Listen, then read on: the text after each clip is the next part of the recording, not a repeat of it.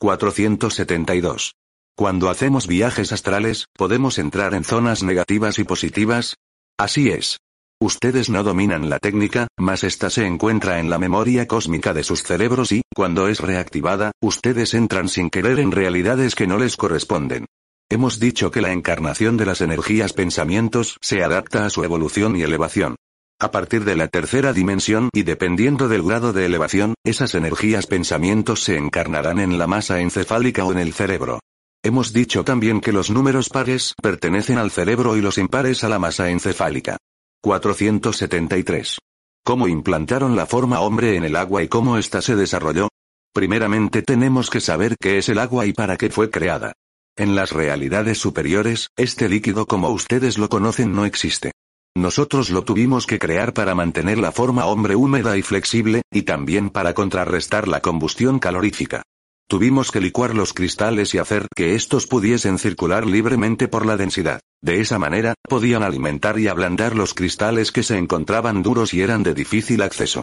Así, la forma hombre no quedó rígida y su flexibilidad permitió no solo la lubricación, sino también la alimentación de la energía densa. Lo que ustedes llaman agua es una combustión líquida que los cristales densos necesitan para encajarse y plasmarse entre sí. Nosotros, en las dimensiones superiores, tenemos algo parecido, el helio líquido. Este pasa por nuestros cuerpos sutiles, lubricando los cristales que se activan por influencia de la dinámica que fluye de la energía que respiramos del universo sutil. Las primeras formas hombre las implantamos primero en el agua, para que se fuera nutriendo y acostumbrando a la flexibilidad y también para impedir que los cristales que se encontraban densos pudieran partirse, quebrarse o secarse. La forma hombre es una réplica de la dimensión perfecta. Nosotros hicimos un duplicado negativo.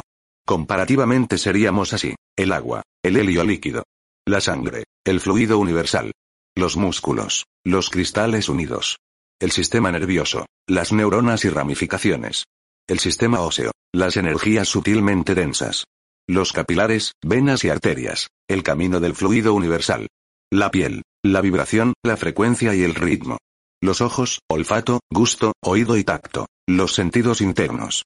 El sistema de procreación, la creatividad. El sistema digestivo, el entendimiento. El sistema respiratorio, el conocimiento. El corazón, el cristal del cabezal. El sistema glandular, el campo gravitacional. Nosotros tuvimos que hacerlos a nuestra imagen y semejanza y adaptar esa semejanza con la afinidad numérica del todo. Ustedes son un producto secuencial de nosotros mismos. Nosotros pudimos descender, conocer y penetrar en las densidades a través de la forma hombre, o sea de ustedes. Las primeras implantaciones de la forma hombre se desarrollaron dentro de los cristales líquidos, imitando en cierta forma a las ideas cuando se forman dentro del principio único. Cuando el principio único forma a sus hijos ideas, lo hace dentro de su núcleo, y éste se encuentra perennemente en efervescencia químico-creativa y alciática, de energía gaseosa, líquida y cristalizada que convulsiona los elementos y produce las creaciones más inimaginables que ese centro puede crear. Nosotros hicimos lo mismo con ustedes. Los formamos a partir de un principio único, o mejor dicho a partir de una fórmula impresa que realizaría el mismo trabajo y la misma creatividad. 474. ¿Cómo era el cristal que colocaron en la forma hombre y cómo lo hicieron?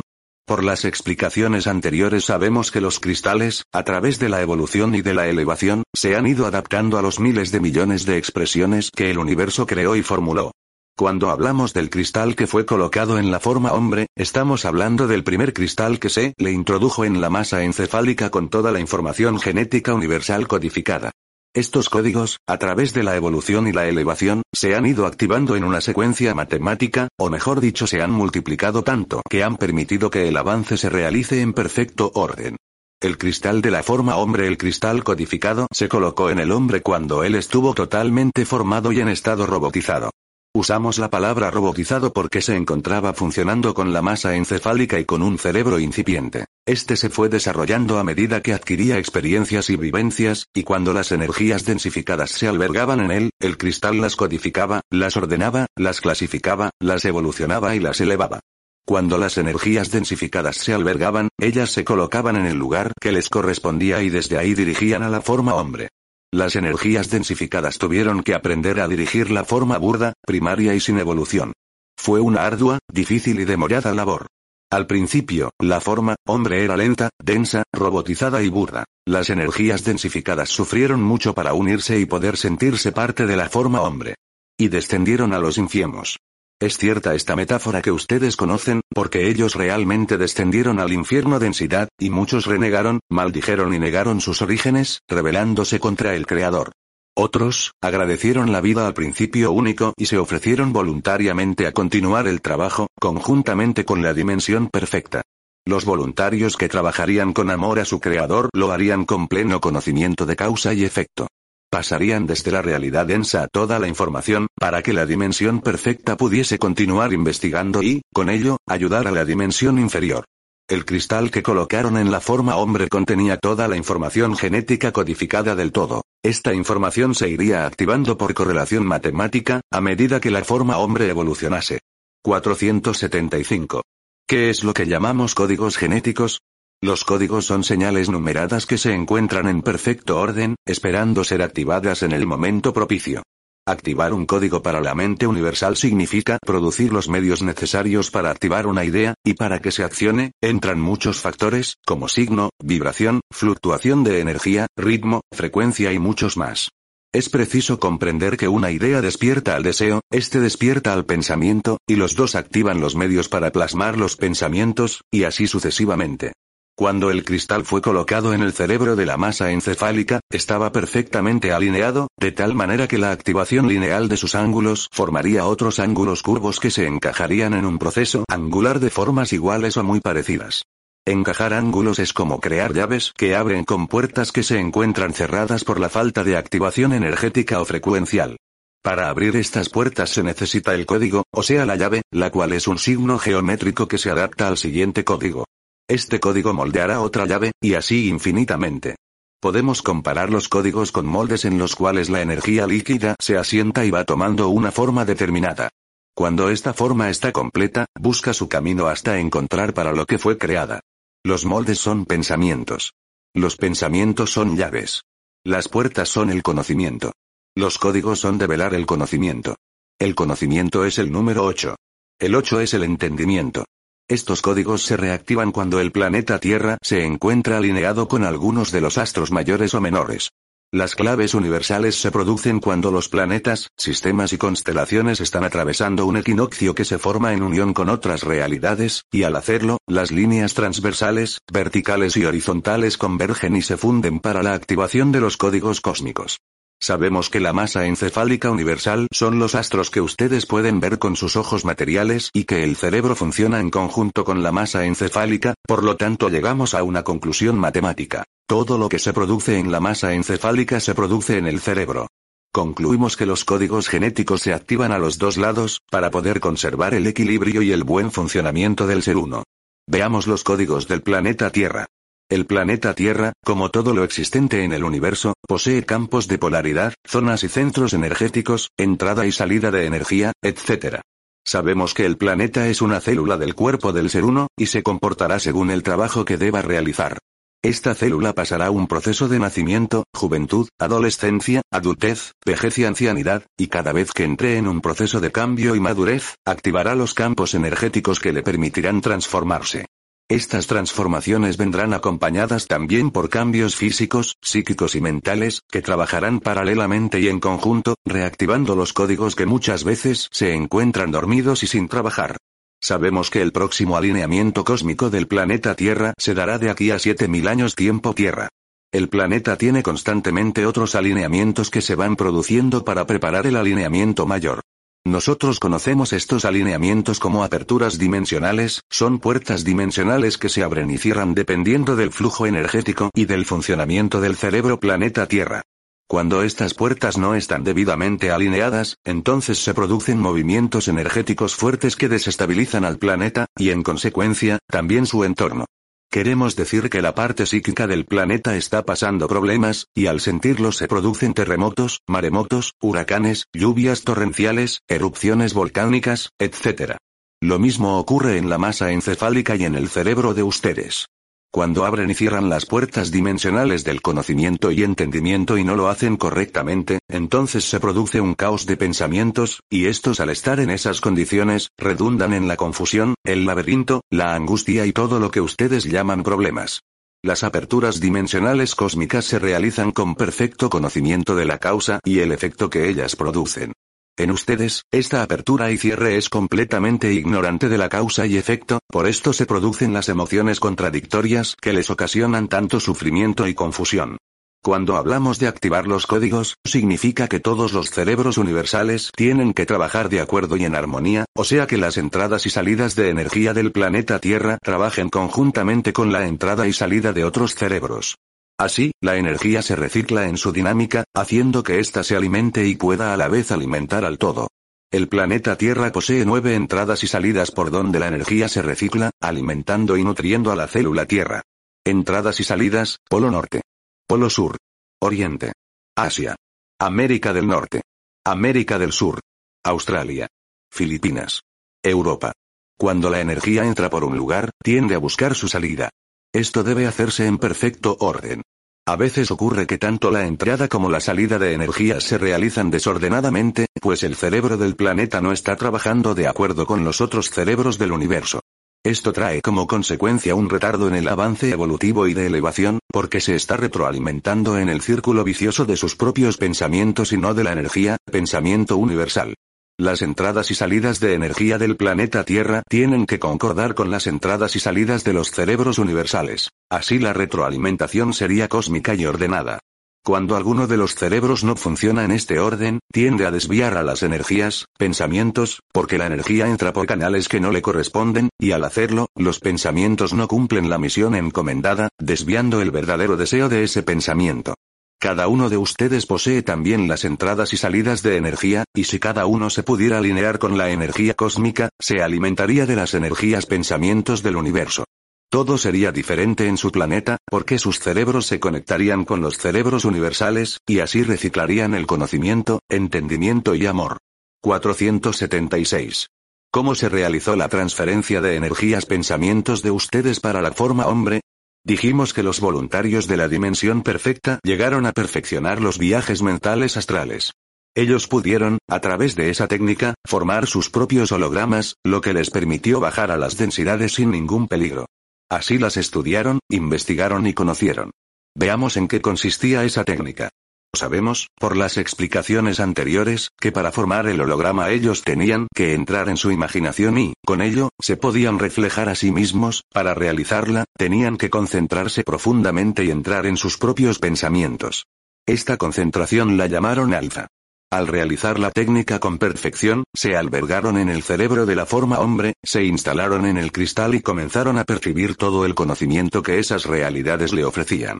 Al formar sus hologramas en la dimensión perfecta, los voluntarios entraban en un estado catatónico. Sus cuerpos se quedaban en estado suspendido.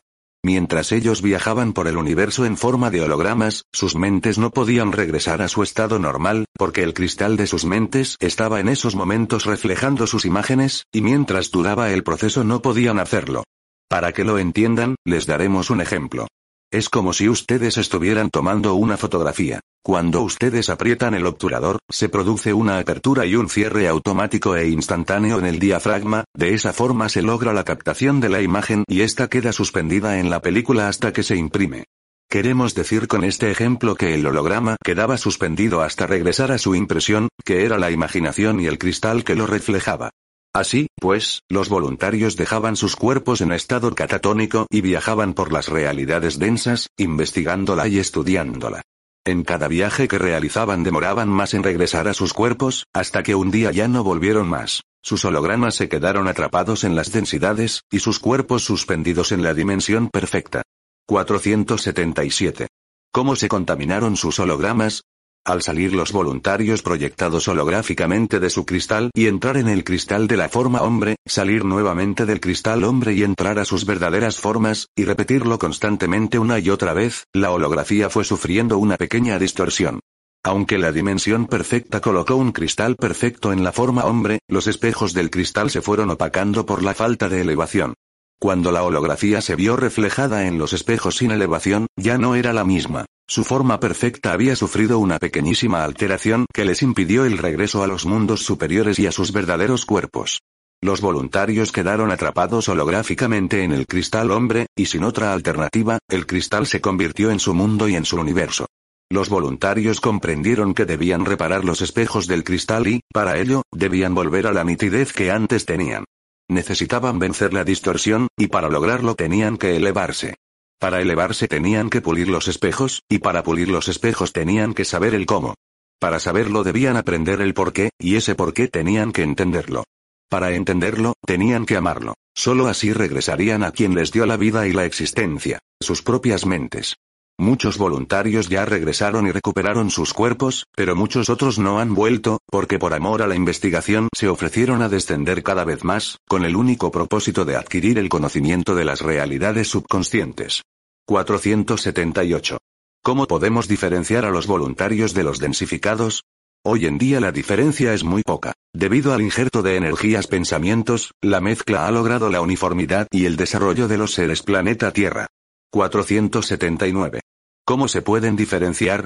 Los voluntarios jamás han olvidado sus orígenes y siempre se han comunicado con su fuente de información. Ellos nunca olvidaron su procedencia ni el conocimiento universal. En cada vida y existencia siempre lo están comunicando y transmitiendo. Los voluntarios son los mensajeros de cada planeta, y su trabajo consiste en ayudar a despertar a los densificados y enseñarles el camino de regreso. Nunca perdieron su continuidad ni la numeración matemática. Los voluntarios siempre existieron en el cristal. Ellos son el laboratorio de la forma hombre. Los densificados olvidaron sus orígenes, y al hacerlo, no se han podido comunicar con su fuente de información. Olvidaron el conocimiento. Al densificarse se trabó todo proceso de avance. Estas energías pensamientos tienen que volver a empezar la numeración matemática, y lo están haciendo a través de la lógica. A diferencia de los voluntarios, los densificados no viven ni existen en el cristal. Ellos se encuentran en las zonas del cerebro. Una vez que despierten, podrán unirse al cristal y trabajar conjuntamente con los voluntarios, pero primero tienen que evolucionar y elevarse. A pesar de que los estamos diferenciando, debemos tomar en cuenta que los voluntarios nunca olvidaron su procedencia, por eso sufrieron todo el proceso que la forma hombre pasó y sigue pasando. Es imposible pretender que los voluntarios no se hayan visto afectados de cierta forma, pues ellos siempre estuvieron conscientes de haberse quedado atrapados, a diferencia de los densificados, que al olvidar su procedencia se adaptaron perfectamente a la forma hombre.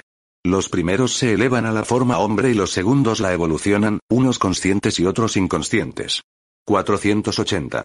¿Cómo fue la visión que los voluntarios y los densificados tuvieron a través de la forma hombre? Muy diferente. Cuando un densificado era recuperado en la dimensión regular, los voluntarios lo colocaban en la zona que le correspondía. La energía pensamiento del densificado se albergaba en estado totalmente debilitado. Primero era nutrido de conocimiento para que se pudiese adaptar a su nueva modalidad de vida en la forma hombre. Para ello, al acogerlos los voluntarios tuvieron que borrarles la memoria cósmica y la secuencia matemática, para que no sufrieran y pudiesen realizar su trabajo, comenzando por la adaptación a su nuevo estado de existencia.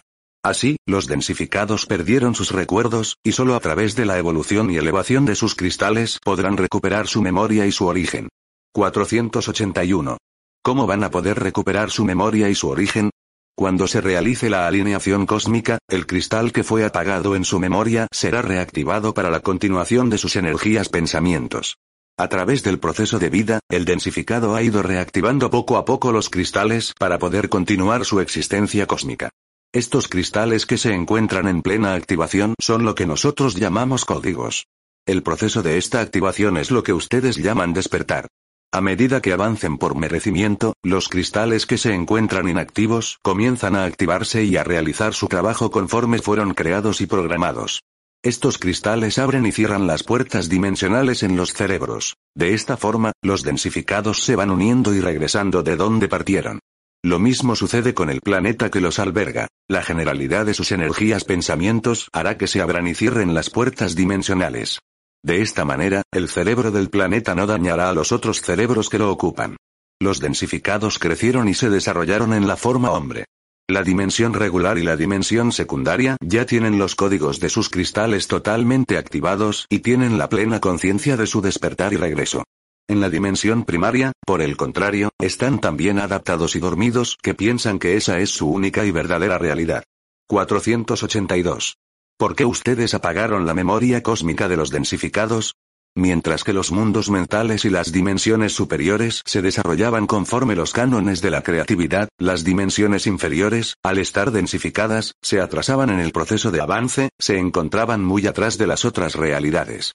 Las diferencias se agravaron cada vez más. Tuvimos que apagarles a los densificados la memoria cósmica con el único propósito de aliviar la enorme diferencia que se había creado entre las realidades, y también para evitar futuros colapsos energéticos o futuras desviaciones de energías, pensamientos que pudiesen dañar al todo y a nuestra propia existencia.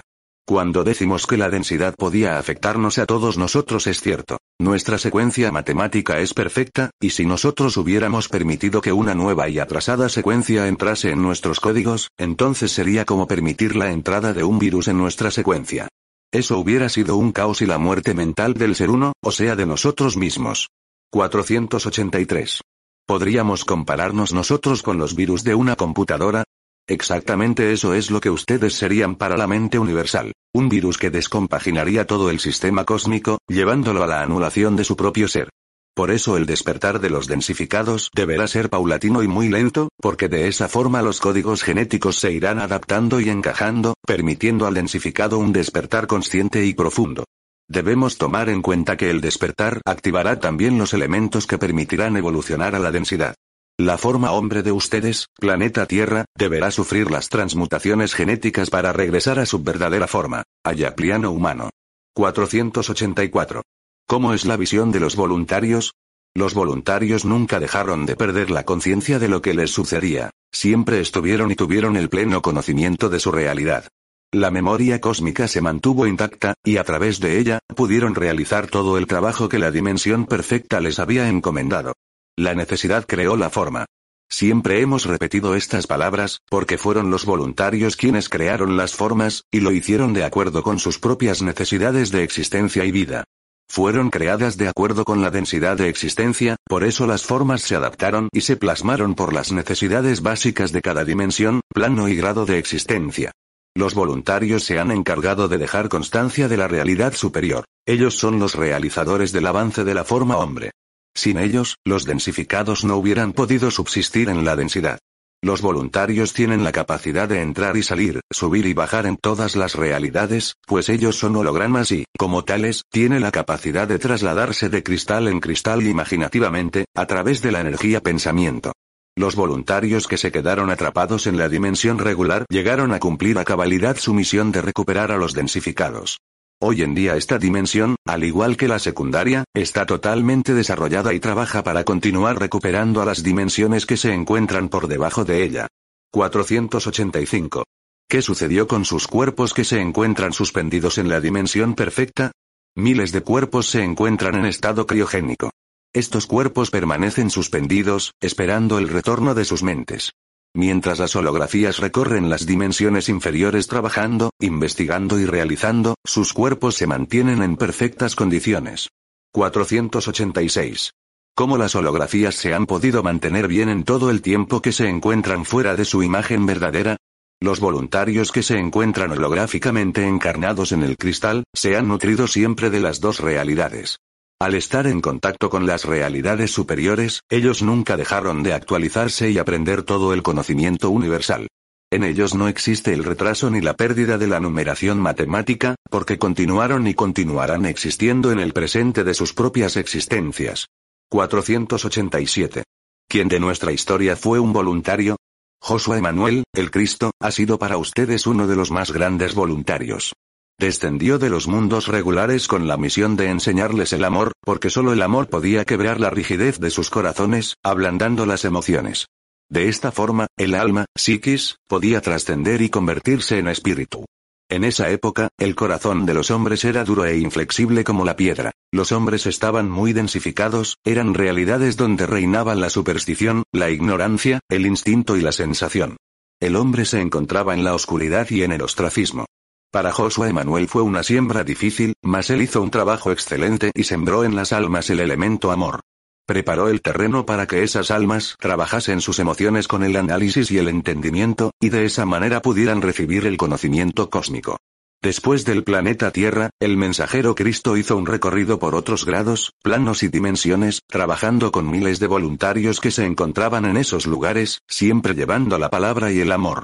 Después de cumplir su gran misión, regresó a la dimensión perfecta y recuperó su cuerpo ayapliano. El voluntario Joshua Emanuel realizó su misión en el exterior del planeta Tierra. Tuvo que encarnar en otras vidas y pasar a la ciudad interna, convirtiéndose hoy en día en un guardián del planeta. Cuentan ustedes en su historia que Jesús resucitaría en su cuerpo y se elevaría a los cielos, regresando al reino de su Padre. La historia no fue bien explicada, y los hombres la entendieron a su nivel y en el grado en que se encontraban en esa época. 488. ¿Cómo son los espejos del cristal? Los espejos del cristal son cóncavos. Al reflejarse unos con otros, forman ángulos que se encajan, formando figuras geométricas. Estas figuras representan al deseo creador que crea a las energías pensamientos, y dependiendo de la intensidad del deseo, el espejo reflejará la secuencia matemática de su expresión, encajándose en los cánones de las fórmulas universales. Los voluntarios que se encontraban dentro del cristal forma hombre elaboraban sus deseos, que se reflejaban en el cristal y creaban a las energías pensamientos según la intención creativa. Hasta que un día, al emanar sus deseos, estos fueron rechazados. Los espejos se habían empañado, sus pensamientos salían diferentes del deseo. Los espejos se empañaron porque los densificados recuperados tenían que pasar primero por el cristal para borrarles la memoria cósmica y eliminarles la secuencia matemática.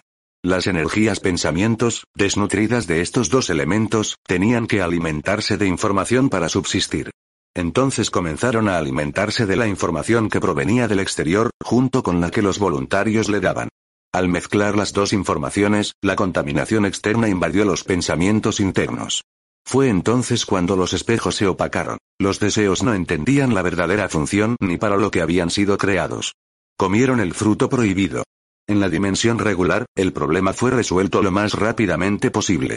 Cuando una energía pensamiento densa era recuperada, ésta pasaba por el cristal y se le eliminaba la secuencia matemática y la memoria cósmica. Antes de colocarla en la zona correspondiente, se le insertaba el conocimiento adquirido y transmitido de su propia existencia. De esa manera, la energía pensamiento no necesitaba alimentarse. Ella ya estaba alimentada y nutrida de sí misma. Cada vez que el cerebro se encarnaba en su propia continuación, no comenzaba desde el principio. Era una continuación de sí mismo. La esencia de sus vidas se recopilaría como un gran bagaje de experiencias y vivencias. Con esta técnica de avance, se creó la reencarnación. Esto significa que la energía pensamiento era una continuación de sí misma. Los voluntarios quedaron atrapados, sin poder regresar, porque los cristales habían grabado imágenes del exterior. Comenzaron a modificarse de acuerdo con lo que captaban. Esas imágenes se reflejaban en los espejos, y al hacerlo, comenzaron a mezclar las imágenes internas y externas. Los voluntarios se vieron a sí mismos diferentes, y por este motivo no pudieron regresar. 489. ¿Pueden darnos un ejemplo?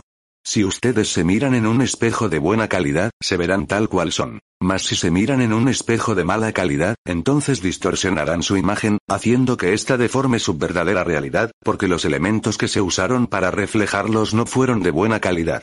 Lo mismo sucedió con los espejos. Los cristales, al absorber elementos densos, se contaminaron, opacaron los espejos, y ellos reflejaron las imágenes distorsionadas, por tanto los hologramas no pudieron combinar sus imágenes con la del espejo. 490. ¿Quieren decir que ellos pasaban a través del espejo? Así es, entraban y salían a través del espejo de sus propios cristales y de sí mismos, de la pureza, claridad y nitidez que los caracterizaba. Las imágenes debían empalmarse perfectamente, y así transponían su energía de una realidad a la otra. 491. ¿Sería como pasar de una dimensión a otra? Así sería. El holograma está capacitado para ello. Puede traspasar grados, planos y dimensiones, siempre y cuando sus cristales se adapten a esas realidades. Si no se adaptan, entonces el holograma será rechazado y regresará de donde partió, o sea, de su propia mente. 492. Cuando nosotros vemos apariciones o hacemos contactos con seres extraterrestres, ¿cómo se producen? Los contactos siempre ocurren de energía a energía. Queremos decir que estos contactos se producen de mente a mente. Si es una energía desencarnada, entonces suponemos que una de ellas se encuentra en la combustión alciática y otra en la calorífica, por lo tanto el contacto será en el ámbito energético psíquico o mental. Todo dependerá del grado vibratorio de ambas energías. Muchos de los seres extraterrestres que se contactan con ustedes se encuentran en el plano físico y otros en el plano mental. Depende del grado, plano y dimensión en que se encuentren, y producirán el contacto con ustedes, que podrá ser físico, holográfico o telepático. 493. ¿Las dimensiones superiores descienden actualmente en forma holográfica? No, ellos no descienden holográficamente. Se comunican telepáticamente, porque después de la experiencia de los voluntarios, nunca más descendieron por el temor a la contaminación. Más bien ellos continúan comunicándose a través de la telepatía, esperando el regreso de las energías densificadas y de los voluntarios. El contacto físico y holográfico se produce en las dimensiones inferiores. Son las dimensiones regulares, secundarias y parte de las primarias las que conocen la técnica y la usan para sus viajes de conocimiento y de investigación por el universo cósmico. 494. ¿Cómo los densificados van a recuperar su memoria cósmica? Todas las energías que salieron del principio único y que se densificaron permanecieron intactas y puras. El antagonismo del universo se mantenía en equilibrio. Mientras que las energías se conservaban densificadas, no corrían el peligro de contaminarse, porque no se encontraban en contacto con el mundo exterior. Cuando eran recuperadas y llevadas dentro del cristal hombre, se adaptaban perfectamente a su nueva realidad, absorbiendo el conocimiento de las dos realidades, interior y exterior. De esta manera, la forma hombre siempre estuvo protegida y amparada por las dimensiones superiores y los voluntarios jamás dejaron de comunicarse con su verdadera realidad, la dimensión perfecta. Al quedarse los densificados sin continuación numérica y sin memoria cósmica, tuvieron que iniciar su creatividad del punto cero. Los cristales que se encontraban en estado puro comenzaron a grabarse según la realidad en que se encontraban, dejando atrás toda su historia y su origen. Así pudieron realizar su trabajo en buenas condiciones y sus energías, pensamientos empezaron a ordenarse, clasificarse y colocarse en la zona correspondiente. Ayudaron así a los voluntarios en la labor de recuperación. Los densificados van a recuperar su memoria cósmica y la numeración matemática cuando lleguen al conocimiento, entendimiento y amor. Estarán prontos para ser activados, y cuando esto suceda, recordarán absolutamente toda su historia y su origen. Eso significa que el 5 se volteará y se encajará con el 6. Queremos decir que el espejo reflejará la verdadera imagen, lo contrario de lo que ustedes consideran verdadero. 495. Cómo los voluntarios están rectificando los espejos para poder regresar. Sucedió algo muy interesante en todo este proceso. Muchos de los voluntarios ya no quieren regresar. Es tanta la labor a realizar, que ellos prefieren quedarse estudiando e investigando, a pesar de saber que sus verdaderos cuerpos los esperan. Se han adaptado también a la forma, hombre y al estudio de su evolución, que se sienten totalmente responsables por ello. La única forma de rectificar los espejos del cristal es hacer entender a los densificados que son ellos mismos quienes podrán rectificar, colocando los cristales de las energías pensamientos en sus verdaderos lugares y usando elementos de la más alta calidad. El densificado podrá corregir la distorsión de sus espejos. De esa forma, al contemplarse a sí mismo, se reflejará como él es. Son las energías pensamientos densas las que distorsionan el espejo, y sucede que para desencarnar y poder pasar de plano en plano, las energías pensamientos tendrán que reflejarse perfectamente. Solo así podrán traspasar su realidad hacia otra. 496. ¿Qué sucede cuando pasamos de las realidades pares a las impares? Sabemos que una realidad es de combustión alciática y otra calorífica. Una es mental y la otra material. Una es microscópica y la otra gigantesca, mas en todas ellas es la energía, pensamiento que vive, existe, evoluciona y se eleva. ¿Por qué es necesario el pasaje entre las dos realidades? Porque la energía pensamiento necesita alimentarse de las dos combustiones, y cuando se encuentra en alguna de esas dos realidades, recarga sus elementos eléctricos para seguir subsistiendo. Cuando la energía pensamiento se encuentra vibrando energéticamente en un ritmo impar, electrón, se encarnará en los seres gigantescos, se encontrará en la realidad exterior y vivirá en un planeta X, que le ofrecerá el albergue necesario, mas si se encuentra energéticamente vibrando en un ritmo par, protón, entonces se encarnará en la burbuja esfera, ocupará la zona, el grado y plano que le corresponden y vivirá en un planeta X interno, que le ofrecerá el albergue necesario. Si la energía pensamiento se encuentra equilibrada entre esos dos elementos, podrá salir y entrar de una realidad a otra, porque su elemento será el neutrón, el amor. Este elemento tiene la capacidad de poder viajar por el universo entero, adaptándose a su propia necesidad de evolución y elevación. En el universo dimensional existe el orden. Ninguna energía pensamiento podrá atravesar de una realidad a otra si no tiene los elementos que le permitan hacerlo, y estos son los espejos que la pueden reflejar de una realidad a otra. Cada vez que la energía, pensamiento pasa de un plano a otro, se refleja en la forma que le corresponde. Si no logra el reflejo correcto, no podrá traspasar los límites por su falta de evolución y elevación. Cuando la energía pensamiento se encuentra en la realidad impar, evoluciona. Cuando se encuentra en la realidad par, eleva. 497. ¿Qué otro nombre le darían a los espejos para poder entender lo que son? Lo podríamos llamar con el nombre comparativo de Mercurio. Este elemento, unido al cristal, tiene la capacidad de reflejar las imágenes que se proyectan en la imaginación. Mercurio. Elemento químico metálico y líquido de número atómico 80 blanco brillante y muy pesado. Mercurius. Dios romano mensajero de los dioses. Mercurio. Planeta más próximo al Sol. Se calcula que la temperatura mercurial del hemisferio que mira al Sol es de aproximadamente 400 grados centígrados. Si los elementos que el mercurio contiene no son de buena calidad, este se oxida o se oscurece. Consecuentemente, borra la imagen reflejada o la distorsiona. El mercurio, mezclado con elementos de pésima calidad, se descascará en el cristal, y lo que vamos a ver frente a nosotros es simplemente el vidrio del cristal. 498. ¿Cuáles serían los buenos elementos que necesita el mercurio para reflejar una excelente imagen? El mercurio necesita mezclarse con magnesio, litio, carburantes, combustión alciática y calorífica, etilo, carbono y otros. Estos elementos deben ser de muy buena calidad para poder reflejar una imagen perfecta. Cuando el ser se eleva, está extrayendo de su universo estos elementos químicos, que le permiten sofisticar sus cristales pensamientos, y a través del mejoramiento y cristalización, su ser energético se formará, permitiéndole salir de la densidad y del grado en que se encuentra. El planeta Mercurio aloja en sí mismo una forma de vida alciática. Cuando ustedes se eleven, deberán pasar por este planeta, para luego salir por el Sol. 499.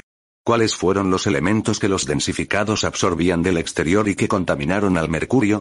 El desequilibrio de los elementos causó la distorsión de la imagen. Los densificados comenzaron, por ejemplo, a alimentarse mucho de la combustión calorífica, y con ello, los carburantes ingeridos en grandes cantidades eliminaron propiamente a la combustión alciática y la redujeron a su mínima expresión. Al mezclarse con elementos densos, el magnesio perdió su blancura, y al ser un elemento altamente deformable y ligero, terminó distorsionando la imagen. En la dimensión regular, la deformidad no se produjo en los altos niveles de la energía, porque fue rápidamente rectificada y totalmente equilibrada, más en la densidad primaria hasta hoy en día luchan para la rectificación. La distorsión de ustedes, planeta Tierra, se produjo porque la imagen no era captada exactamente como era. Al estar distorsionada por los elementos de mala calidad, el espejo comenzó a hacer fotomontajes de las imágenes, espejo sobre espejo, imagen sobre imagen, tantas que la energía pensamiento se perdió en el infinito de sí mismo, profundizando la realidad subconsciente. Por eso los voluntarios han tenido que infiltrarse en el infinito de los espejos y descubrir cuáles son las imágenes verdaderas y cuáles son las imágenes falsas.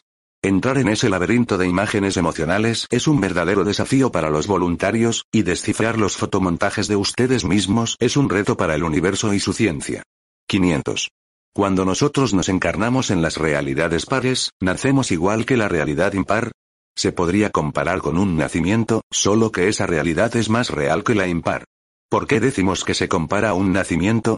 Porque la energía pensamiento nace imaginativamente con la imagen que tuvo en la última forma de vida y lleva consigo la esencia de todas sus existencias, por eso decimos que es más real. Las vidas pasadas están presentes, y al estarlo, la energía pensamiento tendrá absolutamente todo el conocimiento de su realidad. Desencarnar no es igual que viajar holográficamente. Son dos formas diferentes que el pensamiento tiene para pasar de grados, planos y dimensiones. Cuando la energía, pensamiento desencarna, separa el cuerpo material del astral. Esto significa que lleva consigo el cuerpo astral que está impreso con todas sus características, y es en ese cuerpo donde él se albergará en la burbuja esfera y continuará su existencia. El cuerpo astral es la esencia de energías pensamientos que se han acumulado en las miles de vidas que la forma hombre tuvo en la numeración par e impar. Es una continuación de sí mismo. Con este cuerpo no se puede viajar por el universo. Sirve solo para pasar de grado en grado y solo en el lugar que le corresponde. 501. Si nosotros estamos dentro de un cerebro gigantesco, ¿estamos entonces en una realidad par? Dijimos anteriormente que la realidad par eleva y la realidad impar evoluciona. Cuando la energía está evolucionando, ella se encarnará en la masa encefálica. Su trabajo consistirá en vivir en la densidad y tratar de evolucionarla. Cuando la energía pensamiento se encuentre en la realidad par, entonces su realidad será sutil como el cerebro en el cual se albergará. En sus vidas presentes, ustedes están encarnados en la masa encefálica de un ser gigantesco y están trabajando en su parte más densa. Cuando desencarnen, pertenecerán a su cerebro, y desde ahí continuarán trabajando siempre para el ser uno. Continuemos con nuestra historia. El universo que ustedes conocen fue creado por nosotros, con las fórmulas bases del principio único. Nosotros completamos el lado izquierdo de la masa encefálica y del cerebro del ser uno. ¿Por qué decimos que nosotros lo completamos? Ustedes se preguntarán, ¿no estaba todo grabado en las fórmulas desde el principio de la creación? ¿Acaso el lado izquierdo no existía? Existía, mas no estaba organizado, clasificado y ordenado. Nosotros hicimos este trabajo. Se creó la forma hombre con el propósito de colocarla en la realidad densa y hacer de ella un censor. Queríamos tener la oportunidad de descender, conocer, clasificar y ordenar. Con ello logramos el bienestar de nuestro ser uno. Así pudimos sentir que lo que habíamos creado nos beneficiaría a todos, solo que nunca sospechamos que la energía negativa crearía otra realidad y otro principio único, un ser uno negativo. El universo se había dividido en dos partes y ellas luchaban por la supremacía. Eran dos fuerzas antagónicas que deseaban fervientemente prevalecer. Existía un principio único positivo mental que creaba y nutría a las dimensiones superiores y otro principio único creado por la dimensión perfecta que alimentaba a las dimensiones inferiores. Una energía que funcionaba con la combustión alciática y otra que lo hacía con la calorífica. Se habían creado dos principios únicos. ¿Cuál prevalecería de los dos? Eso lo decidirían los densificados. Los densificados recuperados en la realidad regular comenzaron a colocarse en los lugares que les correspondían. Llenaron todos los espacios disponibles, hasta que llegó un momento en que la cantidad de recuperados era tan grande que el lado izquierdo de la masa encefálica comenzó a inclinarse y a perder el equilibrio. Este hecho ocurrió por la densidad, el volumen y peso que las energías pensamientos tenían. El desequilibrio ocasionó un desfase entre los densificados y los voluntarios. Estos últimos se encontraban en desventaja, pues eran menos, y al no tener volumen ni peso, no podían acompañar a la masa encefálica. Los voluntarios que se encontraban en el cerebro trataron por todos los medios posibles de equilibrar las dos funciones. Para ello, a toda energía pensamiento que se curaba le infundían el conocimiento universal, acelerando su proceso de aprendizaje. De esa manera, las energías, pensamientos curadas pasaban al lado derecho de la masa encefálica. Así pues, la masa encefálica y el cerebro eran nutridos por un solo principio único que se encontraba en el cerebro, el cual era a la vez alimentado por la mente universal. La forma hombre de la realidad regular pudo de esa forma continuar adelante, encajando en los cánones universales de fórmulas y conceptos cósmicos. En la realidad secundaria, el proceso y trabajo fue más arduo y laborioso. Como el lado izquierdo del cerebro se condensó e inclinó más que en la realidad regular, los voluntarios no tenían la capacidad de recuperar tan fácilmente a los densificados para que ellos se curasen. El proceso fue muy difícil. La densidad era mayor, y lograr que las energías pensamientos entendiesen el conocimiento del universo era muy difícil y sumamente lento. Hoy en día ellos superaron toda adversidad y se encuentran trabajando equilibradamente con los dos lados del cerebro. En la realidad primaria hasta hoy en día las dimensiones superiores y los voluntarios continúan tratando de equilibrar, y muchas veces, cuando piensan que todo está en orden, otro virus invade la secuencia y el caos reina nuevamente. Los planos 1, 2 y 3 de esta dimensión continúan con el lado izquierdo inclinado. 502. ¿Por qué se formó un nuevo principio único? Las dimensiones superiores conocían un solo principio único, y a través de él, todo lo existente se había creado. Cuando concibieron y forjaron la forma hombre, la dimensión perfecta se había convertido en creador y progenitor de la realidad inferior. El universo definitivamente se había dividido en dos realidades y en dos principios únicos que comandaban a la forma, hombre, uno perteneciente a su masa encefálica y otro en su cerebro. Ambos comenzaron a funcionar paralelamente, uno negativo y otro positivo. Los densificados recuperados de la realidad regular se sometieron voluntariamente, con mucho entendimiento y amor al principio único de la mente universal, continuando el procedimiento natural del progreso y transformación en su evolución y elevación. La fidelidad que demostraron las energías en la realidad regular no fue igual en la densidad, porque las energías pensamientos que se encontraban más densificadas demostraron cierta rebeldía y disconformidad con respecto a la obediencia. Estas energías no aceptaban fácilmente el mando de los voluntarios. Querían ser libres y autónomas. Sabían que ellas pertenecían a la densidad, o sea a la masa encefálica, y sabían también que eran alimentadas por su principio único, la glándula pineal de la masa encefálica. Aquí las dos realidades entraron en choque energético. Los voluntarios se vieron confrontados con los densificados, porque estos últimos luchaban por su independencia y libertad. 503. ¿Cómo se formó otro principio único, si sabemos que es el cristal del cerebro el que comanda a la masa encefálica? Efectivamente, era así en la dimensión regular, mas no en las dimensiones inferiores, sobre todo la primaria. La dimensión perfecta tuvo que reforzar el funcionamiento de la masa encefálica, otorgándole más actividad y autonomía. Los densificados que se encargaban de ella comenzaron a sentirse más independientes y más fuertes con respecto al lado derecho del cerebro.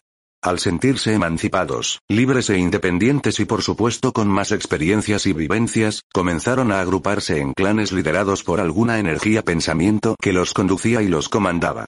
La energía pensamiento, que se denominaba líder y guía, se convirtió en el cristal de esas energías, y todo conocimiento que adquirían ya no provenía del universo, sino de una percepción territorial, de escaso conocimiento, el cual abarcaba un círculo pequeño de seguidores. Lo mismo aconteció con ustedes. En la época de Lemuria, teniendo todo el conocimiento en las manos, un grupo se rebeló y se independizó del cristal del voluntario que los guiaba y enseñaba. Entonces le alejaron y se convirtieron en los sumos sacerdotes. Crearon sus propias directrices y normas, que terminaron en la dominación y esclavitud de los densificados, quienes como corderos se dejaron conducir hacia su propia destrucción y aniquilación. 504. ¿Cómo fue la rebelión de los densificados? Al no conocer otra realidad de vida y existencia, los densificados comenzaron a adorar a los voluntarios como dioses, percibiéndolos como seres creadores y superiores. Obedecían y veneraban todo conocimiento que provenía de ellos. Aquí surgió el verdadero problema. Muchas energías pensamientos densificadas, al verse dominadas totalmente por otros densificados, comenzaron a rebelarse contra los voluntarios, desobedeciendo las normas impuestas. Exigieron su libertad basándose en que ellos poseían sus propias experiencias y vivencias y que no necesitaban más del conocimiento cósmico. Así pues, ellos dominaron negativamente a los otros densificados y se independizaron de la guía positiva de los voluntarios, creando con ello un nuevo principio único, ellos mismos. En ese instante se convirtieron en los dioses de los otros densificados, creando con ello el caos y el desorden. 505. ¿En qué dimensión, plano o grado sucedió el desfase? Hace miles de millones de años inimaginables, existía un planeta en la dimensión secundaria llamado Morlem. Las formas hombres se habían desarrollado y evolucionado en el conocimiento, entendimiento y amor. Los hombres de ese planeta se preocupaban en ayudar a sus semejantes, y a muchos planetas aledaños que los circundaban. Todos ellos se consideraban hermanos. Eran ayaplianos de especie y se retroalimentaban entre ellos, ayudándose e intercambiando conocimientos que los nutrían cosmogónicamente. Fue en este planeta donde aconteció la rebelión. ¿Por qué, se estarán preguntando, sucedió algo así? ¿Acaso no estaban desarrollados en el conocimiento, entendimiento y amor? Estaban. A pesar de mantener los dos lados del cerebro en equilibrio y a pesar de que los densificados aceptaron el dominio positivo de los voluntarios, hubo un momento en que el desequilibrio comenzó a enfermarlos. Aconteció cuando ellos realizaron un viaje planetario físico por las densidades más fuertes. Regresaron contaminados con un virus llamado ambición. Este grupo, comandado por Luzbel, había hecho un viaje a un planeta secundario más denso llamado Satien. La densidad del planeta era superior a la de los demás, a pesar de pertenecer también a la dimensión secundaria. La forma hombre del planeta era densa y no muy desarrollada. Se encontraba todavía en el proceso de evolución, sus conocimientos eran simples y estaban totalmente abocados a las necesidades de ellos mismos y del planeta. Cuando el grupo avanzado de ayaplianos llegó a Satien, tuvieron que convivir con las formas hombres densas, y al hacerlo, se enfermaron de ambición, porque fueron recibidos y adorados como dioses. Las demostraciones de veneración, sumadas a los sentimientos desconocidos y arraigados que despertaron en ellos, activaron elementos genéticos que se habían conservado dormidos. A pesar de la elevación que los caracterizaba, no pudieron transmutarlos ni con el entendimiento ni con el amor. El virus de la ambición se había instalado en sus cerebros, y regresaron a Morlem irremediablemente contaminados. El virus fue dominando sus energías, pensamientos y se vieron a sí mismos enfermos y debilitados. Los voluntarios ayaclianos, adorados y venerados en el planeta Satien, regresaron a su planeta Morlem, que funcionaba bajo un sistema uniforme, igualitario y ordenado. Se vieron confrontados a encajarse nuevamente en una sociedad colectiva y perfecta. Como el virus de la ambición había atacado sus energías pensamientos, éstas se negaron a considerarse iguales a las otras. Querían ser diferentes, porque consideraban que el cúmulo de experiencias y vivencias que habían adquirido en sus viajes interplanetarios les otorgaba esa diferencia. Luzbel, comandante de las fuerzas estelares, fue el más afectado de todos ellos. Reunió un ejército de energías pensamientos y lo incitó a la rebelión y a la desobediencia. Los voluntarios del planeta Morlen destituyeron a Luzbel y a todos sus seguidores y los mandaron al mismo planeta Satien, porque el virus se había generado ahí y ahí debía curarse. Los dejaron en cuarentena hasta lograr la cura a través del entendimiento y del amor. Este virus se fue expandiendo a otras realidades y afectó a las dimensiones más densas, que hasta hoy luchan por librarse de la terrible enfermedad de la ambición. 506. ¿Qué sucedió con el planeta Satien? Este planeta se convirtió en la base principal de Luzbel y desde ahí consiguió liderar otros planetas, infectando con el virus de la ambición a millones de millones de energías, pensamientos que continúan hasta hoy proliferando en la realidad inferior. El daño que estas energías pensamientos infectadas han hecho en el universo ha sido, es y será tan profundo, que hasta hoy en día los voluntarios se ven confrontados en la lucha contra la enfermedad que no deja a los densificados avanzar en su evolución y elevación. 507. ¿Cómo el virus de la ambición no deja a los densificados avanzar en su evolución y elevación? La ambición es un virus que penetra en la densidad de las energías pensamientos, conteniendo al pensamiento dinámico y activo. Este virus tiende a diversificar a las energías pensamientos. Eso significa que la energía nunca queda satisfecha con lo que obtiene, siempre quiere más y más y jamás llega a llenar el vacío de su ambición. Es un virus retroactivo y muy dañino, porque para obtener sus propósitos se vale absolutamente de todo lo que está en su paso o frente a él. Este virus, a través de su avance, forma mutaciones, y cuando se piensa que se obtuvo una victoria y que se erradicó, emerge tan transformado que muchas veces no se le reconoce. Queda escondido, camuflado, mas después de un tiempo recobra su verdadera faz. 508. ¿Cuál sería la transformación de ese virus? ¿Podrían darnos un ejemplo? El virus de la ambición se puede camuflar perfectamente adaptándose al medio ambiente en que se encuentra. Se le llama también el virus de las mil caras. Tiende a esconderse de su verdadero origen y de su verdadera intención. La ambición tiene muchas veces la cara de humildad, sinceridad, amor, sacrificio, bondad, etc. Aparentemente estas energías, pensamientos dan esa apariencia. Sin embargo, interiormente son otras las causas que impulsan a esta energía pensamiento. Veamos. Tenemos a una persona que aparentemente hace el bien, siempre está trabajando para el bienestar de sus semejantes. Las otras personas que la observan, piensan que es una persona maravillosa, dedicada, buena y sacrificada, que al realizar esos actos de donación de amor y bondad, merece el cielo y la santidad. Veamos la parte negativa de esta energía pensamiento. Tal vez lo que mueve a esa persona a realizar actos de donación no es ni el amor, ni el sacrificio, ni la bondad.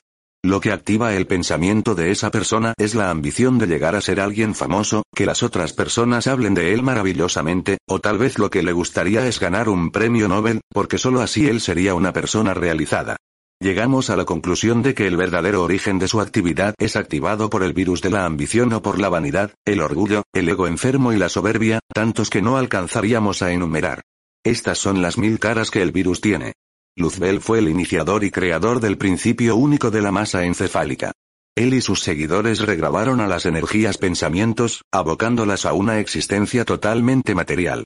Se desligaron del conocimiento universal y no obedecieron las directrices de los voluntarios. Iniciaron con su rebeldía un nuevo principio único, que comenzó con su creador, Luzbel. Este inició las nuevas directrices negativas que hasta hoy proliferan y contaminan las energías pensamientos de la realidad inferior. 509. ¿Cuál es el fin que persigue Luzbel contaminando a las energías pensamientos? La separación definitiva del lado izquierdo con el lado derecho. Luzbel y sus seguidores desean la libertad absoluta de la realidad inferior. Su máxima aspiración es convertirse en creadores, al igual que el principio único.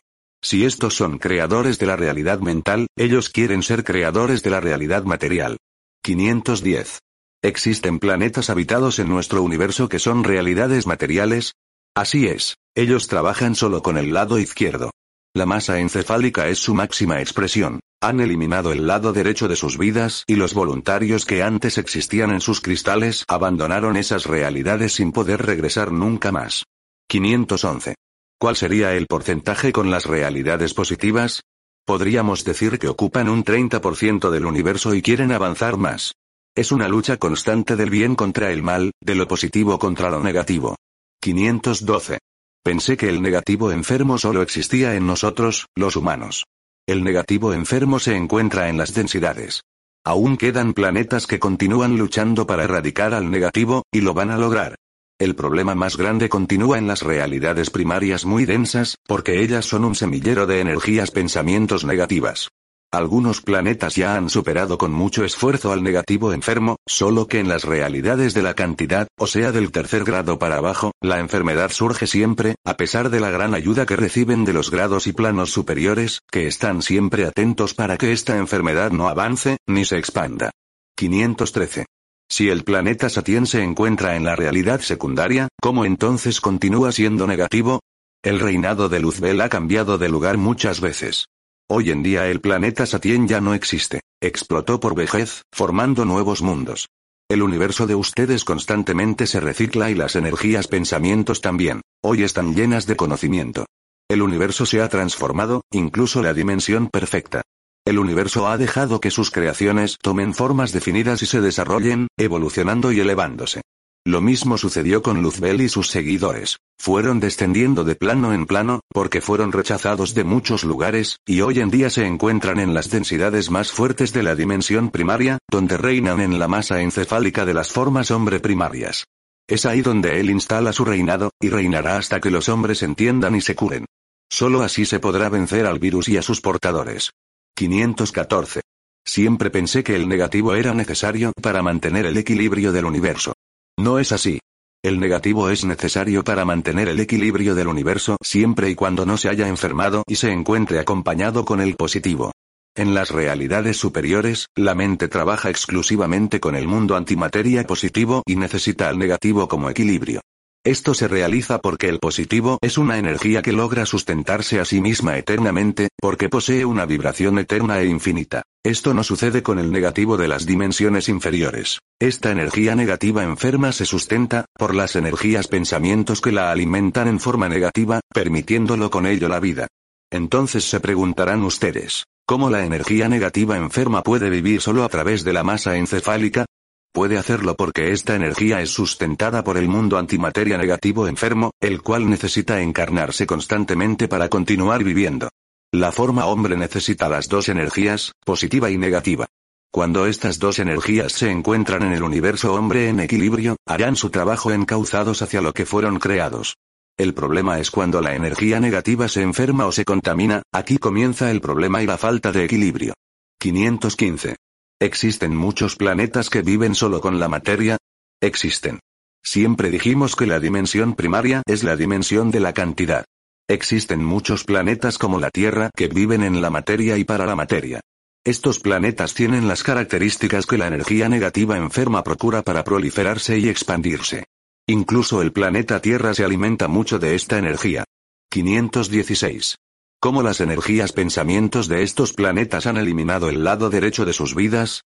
Las energías pensamientos que están albergadas en las formas hombres de esos planetas trabajan exclusivamente para evolucionar, más no para elevar. Estas formas hombres propiamente han eliminado la parte derecha del cerebro, más no de la masa encefálica. Queremos decir que las energías pensamientos albergadas van todas para el lado izquierdo, porque el lado derecho está atrofiado significa que ellos no tienen creatividad, arte, música, ética, moral, bondad, amor, ni todo lo que sabemos que es la parte positiva del cosmos. Cuando decimos que trabajan solo con la parte negativa, no significa necesariamente que sean seres malos o llenos de maldad. Al trabajar solo con la parte izquierda del cerebro, son seres incompletos. Sus emociones y sentimientos se basan en la experiencia y vivencia de su vida material. 517. ¿Quieren decir que ellos no tienen el libre albedrío? No lo tienen, nacieron así. 518. ¿No tienen posibilidad de activar su lado derecho? El lado derecho está atrofiado, dormido e inactivo por falta de conocimiento universal. 519. ¿Podríamos compararlo con una ignorancia ciega y total? Sí, podríamos compararlo.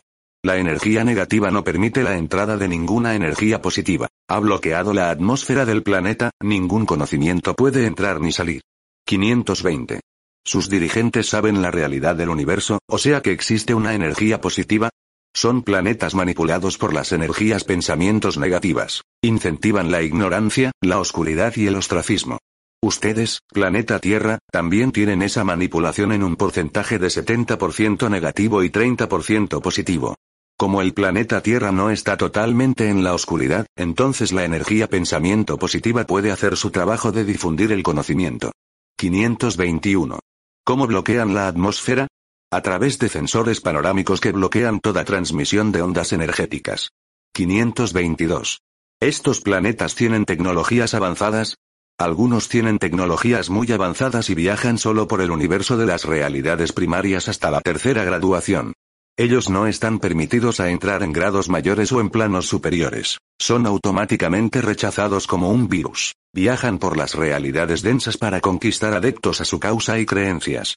523. Ellos han llegado al planeta Tierra. Viven y están infiltrados entre ustedes. Veremos este tema más adelante. 524. ¿Cómo Luzbel sobrevivió en el planeta Satien? En esos tiempos, la forma hombre del planeta Satien se estaba desarrollando según las directrices del universo. Los voluntarios que se encontraban entre ellos hacían su trabajo con amor y dedicación. Este planeta pertenecía a la dimensión secundaria y a la constelación de Urzos. Estaba rodeado de otros planetas que, al igual que él, estaban en proceso de desarrollo evolutivo. Las formas hombre y mujer se adaptaban perfectamente al medio ambiente, y la evolución se daba de acuerdo con las fórmulas impresas por las realidades superiores. Tenemos que entender que el proceso evolutivo del universo había avanzado y que los voluntarios que se encontraban entre ellos ya se habían adaptado a la forma hombre por las muchas encarnaciones que habían realizado. Los voluntarios propiamente ya eran parte de esa evolución. En medio de ese avance, otros planetas mucho más adelantados habían desarrollado una tecnología que les permitía construir naves para viajar y trasladarse por el universo. Uno de esos planetas era Morlem, planeta que pertenecía a las Pléyades. Era uno de los primeros planetas colonizados de la dimensión secundaria donde la forma hombre se había desarrollado plenamente. Este planeta, unido con otros, se encargaba de supervisar el desenvolvimiento y desarrollo de muchos otros planetas que se encontraban en condiciones más atrasadas y menos desarrolladas. Los voluntarios de Morlem viajaban por el cosmos llevando el conocimiento, alimentando y nutriendo a las energías pensamientos. Un día llegó al planeta Satien un grupo de voluntarios comandados por Luzbel. Ellos provenían de Morlem, enviados por la Confederación Planetaria. Su misión consistía en supervisar todos los planetas que se encontraban en los mismos grados de evolución. Es difícil describir cuándo o cómo los seres que provenían de un planeta tan elevado comenzaron a sentir ciertas diferencias en sí mismos. El intercambio de energías, pensamientos entre ellos y los densificados de Satien activó de alguna manera algún elemento interno o sobrecargó la energía pensamiento de tal forma que se desarrollaron dentro de ellos nimeos que alteraron la conciencia sutil y elevada. Los densificados de Satien, que se encontraban contaminados y enfermos de la enfermedad llamada ambición, alababan, veneraban y ensalzaban tanto el conocimiento de los seres voluntarios que ellos comenzaron a sentirse especiales y únicos. Fue entonces cuando se activó de cierta forma algo dentro de ellos que contaminó a los cristales. Y usamos la palabra contaminar porque así fue. El reflejo de los cristales ya no era igual, y al no serlo, las energías, pensamientos que antes eran claras comenzaron a confundirse, mezclarse, y sobre todo a llenarse de nimeos que ya no eran puros ni claros. ¿Qué fue lo que realmente sucedió? ¿Cómo se contaminaron, si ellos ya estaban acostumbrados a viajar por el cosmos y en diferentes realidades? Ellos realmente no se contaminaron en Satien. Lo que sucedió fue que ellos tal vez ya estaban contaminados por los viajes que realizaban por el universo, y solo en Satien activaron los nimeos que despertaron la contaminación. Lo explicaríamos así. Ellos se convirtieron en portadores del virus, sin estar necesariamente enfermos. La contaminación fue detectada por el extraño comportamiento que comenzaron a demostrar. La familiaridad demostrada con los densificados complicó más la situación. Los voluntarios trataron de evitar esos contactos, mas ya era demasiado tarde. La enfermedad se había expandido y muchos voluntarios ya se habían contagiado. La Confederación Cósmica colocó al planeta Satín en cuarentena y no dejó salir ni entrar a ninguna energía pensamiento hasta descubrir la causa de la enfermedad. En esas condiciones, las burbujas esferas de las formas hombres de Satien no podían albergar a ningún densificado y a ninguna energía pensamiento. Ellos tendrían que reciclarse con sus propias energías pensamientos. Los voluntarios que vivían en los cristales de esas burbujas, esferas se tuvieron que retirar y albergarse en otros cristales que se habían mantenido sanos. 525. ¿Cómo evitaron la expansión de la enfermedad? La evitaron construyendo dentro de los planetas ciudades internas que albergarían a aquellas formas hombres sanas que comprobadamente no poseían el virus y mucho menos el contagio. Fue entonces cuando se creó la primera ciudad interna del universo inferior. Aquí también ellos descubrieron que el virus no penetraba en las capas del subsuelo, así se pudieron proteger para no contaminarse. Todo densificado que se curaba primero en el exterior elevando su energía, pensamiento era recibido en la ciudad interna para erradicarle totalmente la enfermedad y, con ello, poder pasar a otro planeta de grado superior que lo albergaría. La dimensión perfecta y la dimensión regular aprendieron mucho con estas experiencias. Para ellos, todo lo que estaba aconteciendo era nuevo, y por supuesto lo repetirían en el cosmos, en todo planeta o célula que se enfermase o afectase de ese virus u otros. Descubrieron también que en el universo todo tenía cura y que nada se perdía, la energía se reciclaba y se podía reutilizar para nuevas creaciones. Luzbel y sus seguidores continuaron viviendo en el planeta Satien. Al estar este planeta contaminado por el virus de la ambición, Luzbel había podido dominarlo por completo.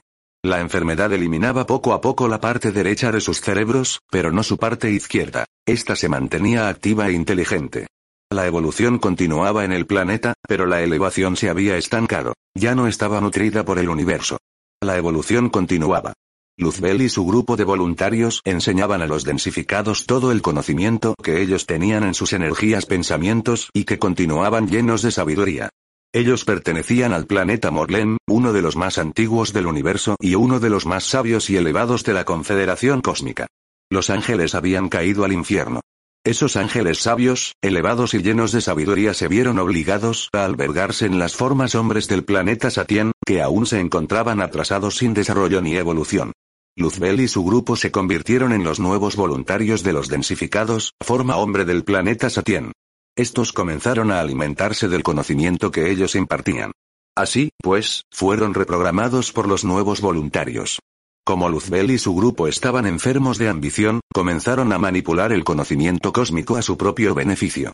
Empezó la manipulación genética y energética de la energía pensamiento. Consecuentemente crearon la oscuridad y el ostracismo. El conocimiento cósmico, que antes se mantenía puro y legítimo en su origen, fue totalmente dominado y manipulado por las energías pensamientos enfermas, ocasionando la creación de un nuevo principio único, de una nueva información que alimentaba a las energías, pensamientos de los densificados y de los albergados. Para la dimensión perfecta y regular, acostumbrada a que la evolución y la elevación se desarrollaran paralelamente, este desfase energético no estaba siendo entendido. Era una nueva expresión de las energías pensamientos. A pesar de que lo analizaron profundamente, no lo estaban comprendiendo y no sabían cómo confrontarlo. El virus debía ser eliminado o transformado. Mientras tanto, las formas hombres del planeta Satien evolucionaban y se desarrollaban conforme a los cánones del universo, mas no se elevaban, porque no eran nutridos por el conocimiento universal. Esto ocasionó la atrofia del lado derecho del cerebro, y todos los albergados se colocaban solo al lado izquierdo. El peso fue tan grande que inclinó totalmente al cerebro, tanto que se creó el lado horizontal.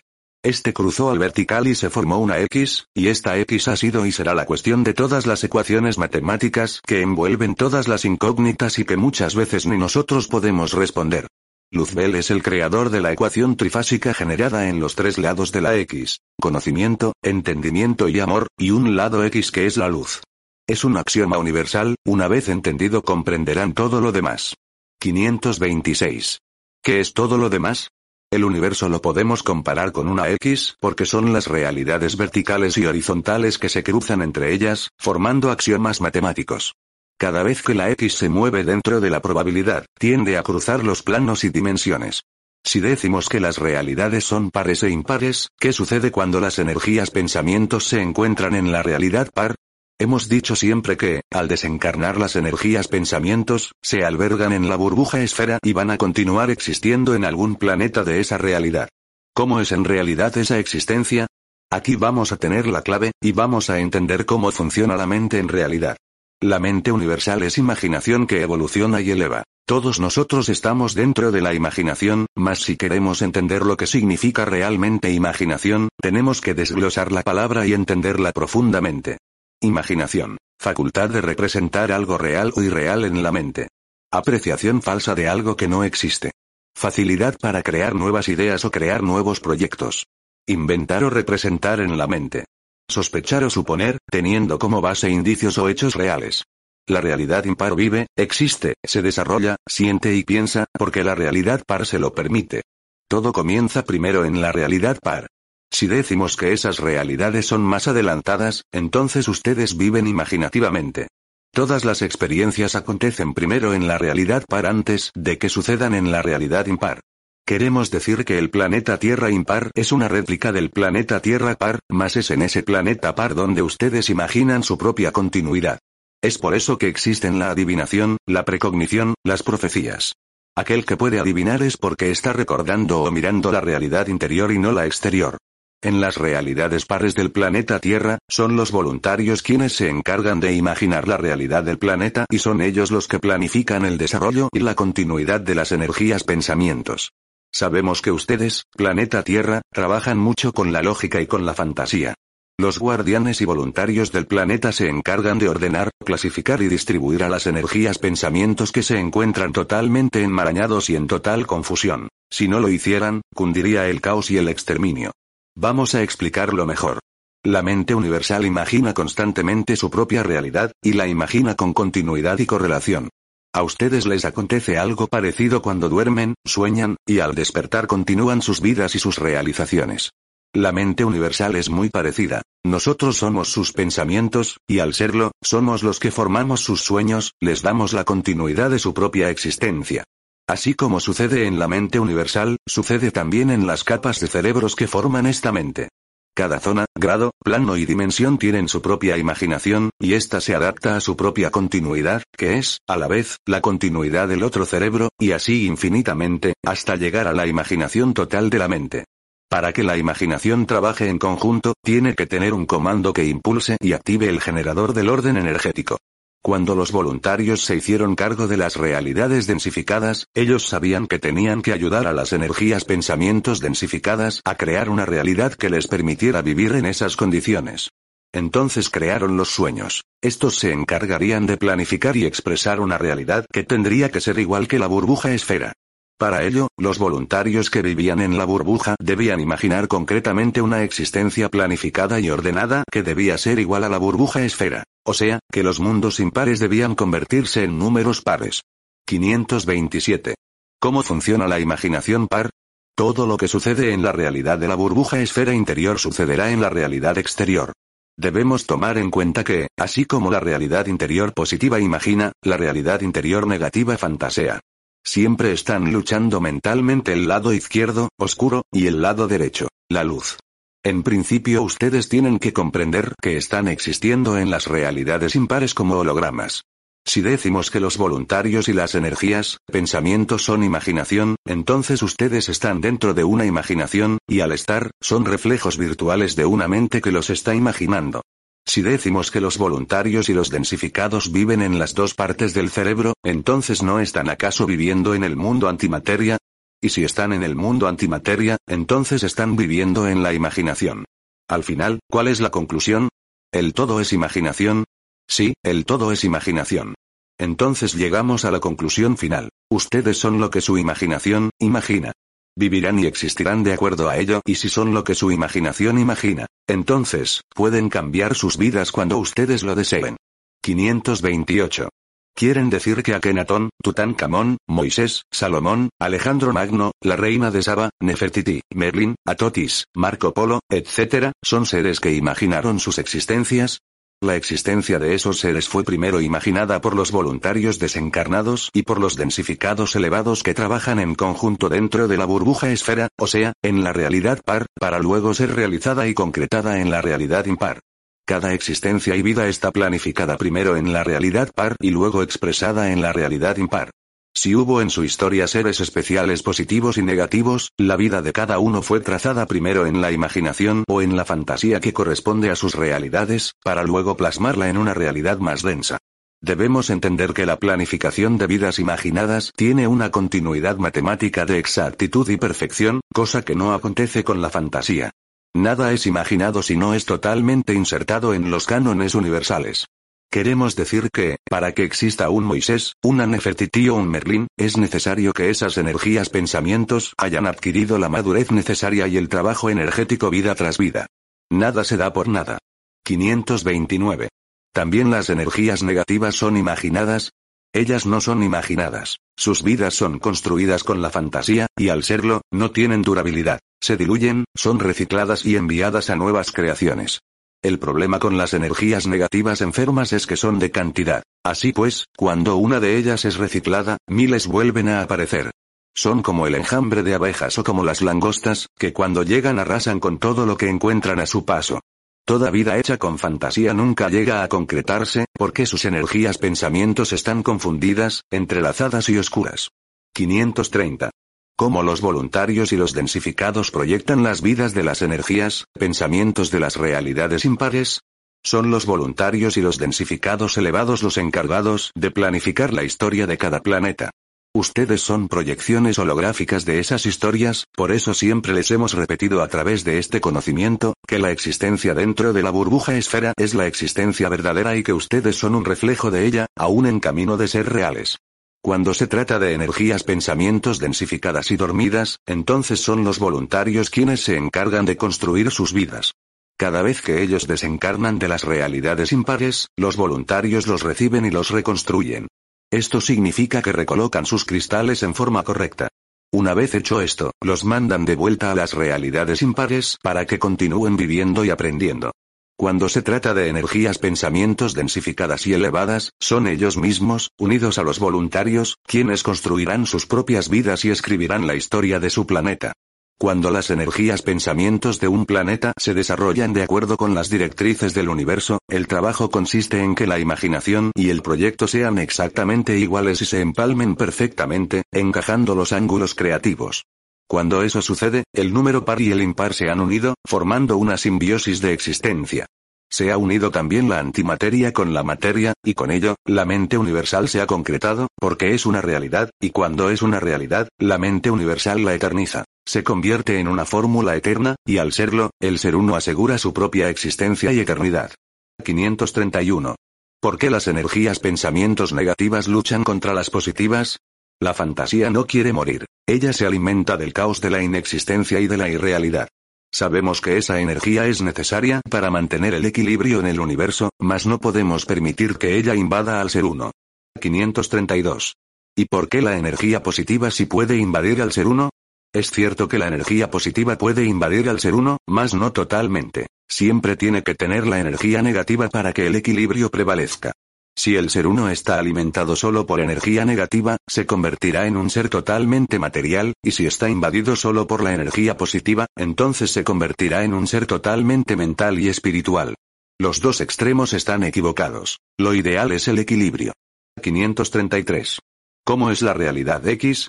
Dijimos que es la probabilidad. Probabilidad, que tiene apariencia de verdadero o se funda en una razón válida. Que se basa o se apoya en el cálculo matemático de probabilidades. Posibilidad de que algo ocurra o suceda. Relación que hay entre el número de veces que se produce un suceso con el número de veces en que podría suceder. Doctrina moral que sostiene que el conocimiento de las cosas solo puede ser aproximado. Dijimos que Luzbel es el creador de la realidad X porque, cuando él dejó de trabajar con el lado derecho del cerebro y utilizó solo el lado izquierdo, el universo denso dejó de ser lo cierto para convertirse en incertidumbre. Hasta llegar a esta probabilidad, las realidades superiores trabajaban en perfecto control de las energías pensamientos y el comportamiento de ellas encajaba perfectamente en el campo de la ecuación matemática. Las ideas abstractas eran entendidas, ejecutadas y plasmadas con precisión absoluta. Cuando Luzbel reprogramó las energías pensamientos, haciéndolas trabajar solo con el lado izquierdo propiamente, quebró las reglas de la matemática. Así surgió una nueva mentalidad que sustituyó la anterior. Al sustituir la numeración matemática, creó la probabilidad, porque ésta se apoya en la lógica. Si la probabilidad está apoyada en una lógica de causa y efecto, entonces diremos que esa lógica tiene un cauce que va a desembocar en una línea recta y positiva. Si la probabilidad está basada en una lógica sin razón y sin sentido común, entonces la probabilidad no mantendrá un cauce y se perderá en divagaciones e incertezas negativas. Esto es lo que se llama en el universo realidad X, es no saber lo que va a suceder, y esa es la realidad de las dimensiones inferiores. Cuando las dimensiones perfectas indicaron a los voluntarios que debían apagar en los densificados la memoria cósmica y la continuidad matemática, sin saber cometieron una equivocación. No calcularon la probabilidad porque no la conocían. Supusieron que todo estaría bajo control y en perfecto dominio, al igual que el principio único lo hacía con ellos. Nunca sospecharon ni por un momento que, al crear un nuevo principio único, lo estarían haciendo a imagen y semejanza de ellos mismos y no del creador de todas las cosas y de todos los tiempos. En realidad, tenemos que comprender que la forma hombre no es perfecta, no surgió de una fórmula eterna y perfecta. Nació de una fórmula hecha en laboratorio y, por eso, las dimensiones superiores, enfermas de intelectualidad y omnipotencia, se vieron confrontadas con su propia imagen. La forma hombre eran ellos mismos. 534.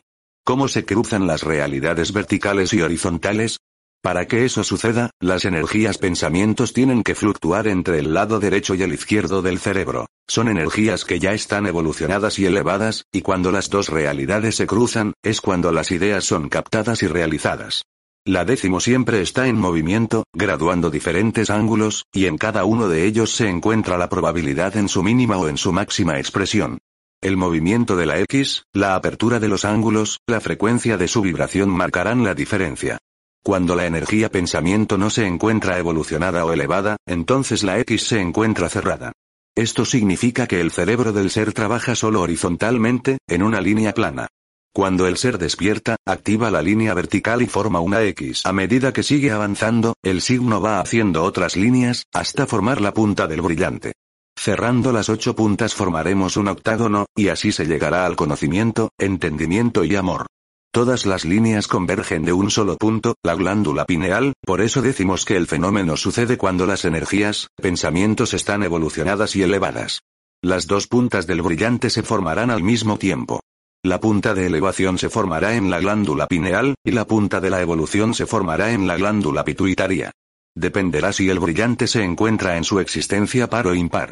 Si se encuentra en la existencia, par se encontrará verticalmente encajado en una realidad horizontal. De esa manera, las energías, pensamientos podrán existir en dos realidades al mismo tiempo. La comprensión del universo es simbiótica. Para entenderlo, deberán ampliar la mente y abarcar un concepto cósmico para que puedan comprender mejor lo que les queremos transmitir. En el universo el espacio no existe. Todo está herméticamente sellado. El todo gira, se entrelaza, se acopla, se fusiona, se alimenta, se nutre, se encaja como una maquinaria en movimiento. Todas las piezas están funcionando al mismo tiempo, y cada una de ellas realiza su labor. Cada vez que un brillante vertical gira, un horizontal se adapta, formando otro ángulo. Cada ángulo tiene un significado. Así, pues, los ángulos se mueven a velocidades increíbles por el deseo creador de la mente. Es así como el cerebro universal trabaja y es así también como los cristales se van encajando, formando la vibración, ritmo, sonido, densidad, claridad, color, deseo, y todo lo que un cerebro representa. Todo comenzó con la X, y partiendo de ella, el todo tomó forma. La décimo es la mente encarnada en el hombre. 535. ¿Qué sucede cuando las energías pensamientos viven solo en una realidad horizontal? El factor de probabilidad, debido a la falta del elemento X, se transforma en incertidumbre. Los cristales de las energías pensamientos están distorsionados y enfermos. Al estarlo y no encajar bien sus ángulos, tienden a producir fuga de energía, o sea pérdida de la vitalidad energética. Los cristales no son utilizados por el cerebro. Ellos fluctúan sin ninguna congruencia y se pierden en el vacío de la continuidad. 536. ¿Qué significa pérdida de la vitalidad energética? Cuando las energías pensamientos tienen una continuidad, estabilidad, probabilidad de causa y efecto, podemos decir que esas energías se desarrollarán de acuerdo con el deseo creativo y mantendrán su cauce. Su trabajo estará expresamente dirigido a esa finalidad. Las energías, pensamientos se distribuirán uniformemente, tanto en el lado izquierdo como en el derecho. Cuando las energías pensamientos no encuentran un camino cierto porque están divagando sin causa y efecto, el cerebro del lado derecho no las acepta y el lado izquierdo las rechaza. No están grabadas con el deseo creador de la mente. Esa energía pensamiento fluctúa, sin encontrar estabilizarse. Tiende a fugarse, porque atrás de ellos entran otras energías, pensamientos que sí tienen un propósito de vida y de trabajo. La capacidad de la masa encefálica y del cerebro tiene un volumen específico, y ese volumen es determinado por la capacidad que cada masa encefálica y cada cerebro tiene. 537. ¿Tiene que ver con la inteligencia? No tiene que ver con la inteligencia, tiene que ver con la capacidad sensitiva y cognoscitiva que el ser acumuló de vida tras vida. Podríamos compararlo con la capacidad de memoria de sus computadoras. Ella está determinada por la cantidad de entradas que están conectadas al sistema general. Existen computadoras con dos entradas, otras con cuatro, y así sucesivamente. Esto mismo sucede con la masa encefálica y con el cerebro. Cuanta más capacidad vibratoria contenga el cerebro, más agilidad y rapidez de conocimiento y entendimiento poseerá el ser. Mientras unos trabajan solo con el peso, otros lo harán con el volumen, y aquellos con la circunferencia y profundidad. Significa que todos ellos tienen diferentes memorias RAM. 538. ¿Cuáles son las entradas y salidas energéticas de la masa encefálica y del cerebro? La forma hombre diseminada en el universo tiene las mismas características que la determinan como especie, y sabemos, por explicaciones anteriores, que él posee las entradas y salidas que se llaman centros energéticos, los cuales determinan la nutrición energética que el ser combina con sus zonas cerebrales. Cuando hablamos de fuga de energía, no nos estamos refiriendo a los centros. Nos referimos a resquebrajamientos energéticos en el campo gravitacional. Son como heridas que se forman en el cuerpo etéreo del cerebro del lado izquierdo. Al estar esas heridas abiertas, tienden a infectarse, o sea que la energía elemental se alimentará de esas heridas. Son como gusanos que se alimentan de la fuga energética. Energías elementales. Elemental. Simple, sencillo, básico, primordial, fundamental. Fundamento o base de algo. Elemento. Principio físico o químico que entra en la composición de los cuerpos. Sustancia formada por átomos que tienen el mismo número de protones nucleares, independientemente del número de neutrones. Medio en el cual se desarrolla y habita un ser vivo. Fuerzas de la naturaleza capaz de alterar las condiciones atmosféricas o climáticas. El cerebro de la forma hombre está siempre reciclando energías pensamientos que fluctúan, se reciclan, absorben, emanan y se atraen. Es una máquina de absorción y emanación de energías pensamientos. Cuando fue creada, era simple y casi mecánica. Hoy en día es sofisticada y muy desarrollada. En el proceso de evolución, tanto la masa encefálica como el cerebro han unido millones de circuitos, formando filamentos de comunicación que se han expandido universalmente creando tanto energías pensamientos útiles como inútiles. A estos últimos les falta el factor X. Cuando nos referimos a la X, podemos compararla con un general. Queremos decir que a determinada energía le falta el gen X. Así, pues, son energías deficientes que en muchos planos del universo ya fueron erradicadas de sus cerebros y también de sus planetas. Estas energías elementales viajan por las realidades y se albergan en aquellos cerebros o planetas que los pueden alimentar. Cuando hablamos de estas energías, tenemos que saber que existen las energías elementales y las energías elementales enfermas. Energías elementales son energías, pensamientos que pululan por todo el universo y son consideradas pensamientos inútiles, pues fueron emanadas por cerebros incipientes. Estas energías no causan daño al universo, pero sí causan malestar, porque copan espacios que muchas veces pueden ser ocupados por energías útiles. Este tipo de energías, al no tener la X de la probabilidad, se convierten en una carga pesada para el cerebro. El esfuerzo es mayor, porque al ser energías de incertezas, derivan en pensamientos confusos y problemáticos, no ayudan al cerebro a funcionar bien. Al contrario, lo traban en su funcionamiento, y con el pasar del tiempo, se enquistan en los circuitos, los comienzan a oxidar y a deteriorar. Energías elementales enfermas. Estas energías, pensamientos, a diferencia de las anteriores, son extremadamente dañinas y corrosivas para el sistema cerebral, porque les falta el factor X. Son inútiles, y lo peor de todo, son considerados virus. Cuando este tipo de energía penetra en el cerebro, lo hace con el propósito de desestabilizar la fuente de información que el cerebro posee.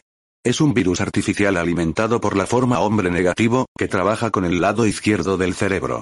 Fue creado por Luzbel para mantener el dominio de las dimensiones inferiores. Estas energías trabajan así. Cuando el cerebro se encuentra en condiciones de inestabilidad, fragilidad, tristeza, angustia, falta de conocimiento, entendimiento y amor, desesperación, negatividad, maldad y más, sabemos que las energías pensamientos en estas condiciones tienden a bajar por la glándula pituitaria, y sabemos también que esas energías van a corroer los sistemas por donde van pasando. Al estar el cerebro enfermo, van a resquebrajar el cuerpo etéreo comenzando por el cerebro.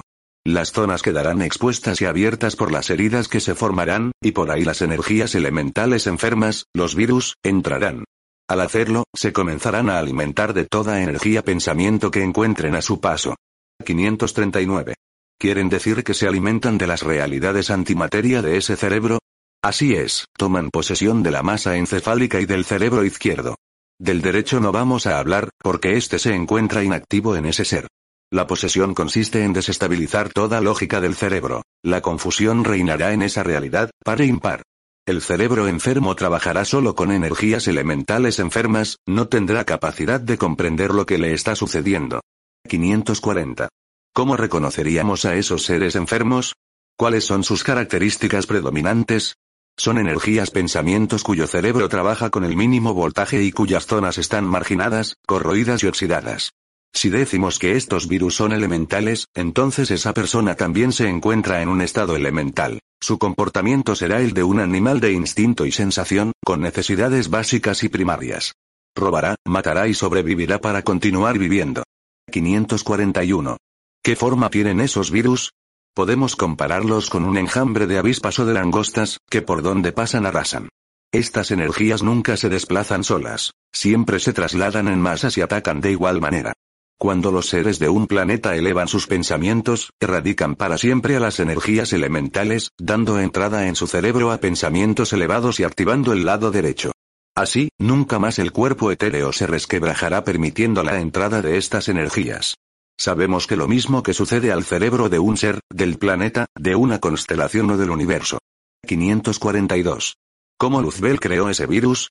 Regresemos al planeta Satien y veamos cómo se originaron las energías elementales y cómo se enfermaron.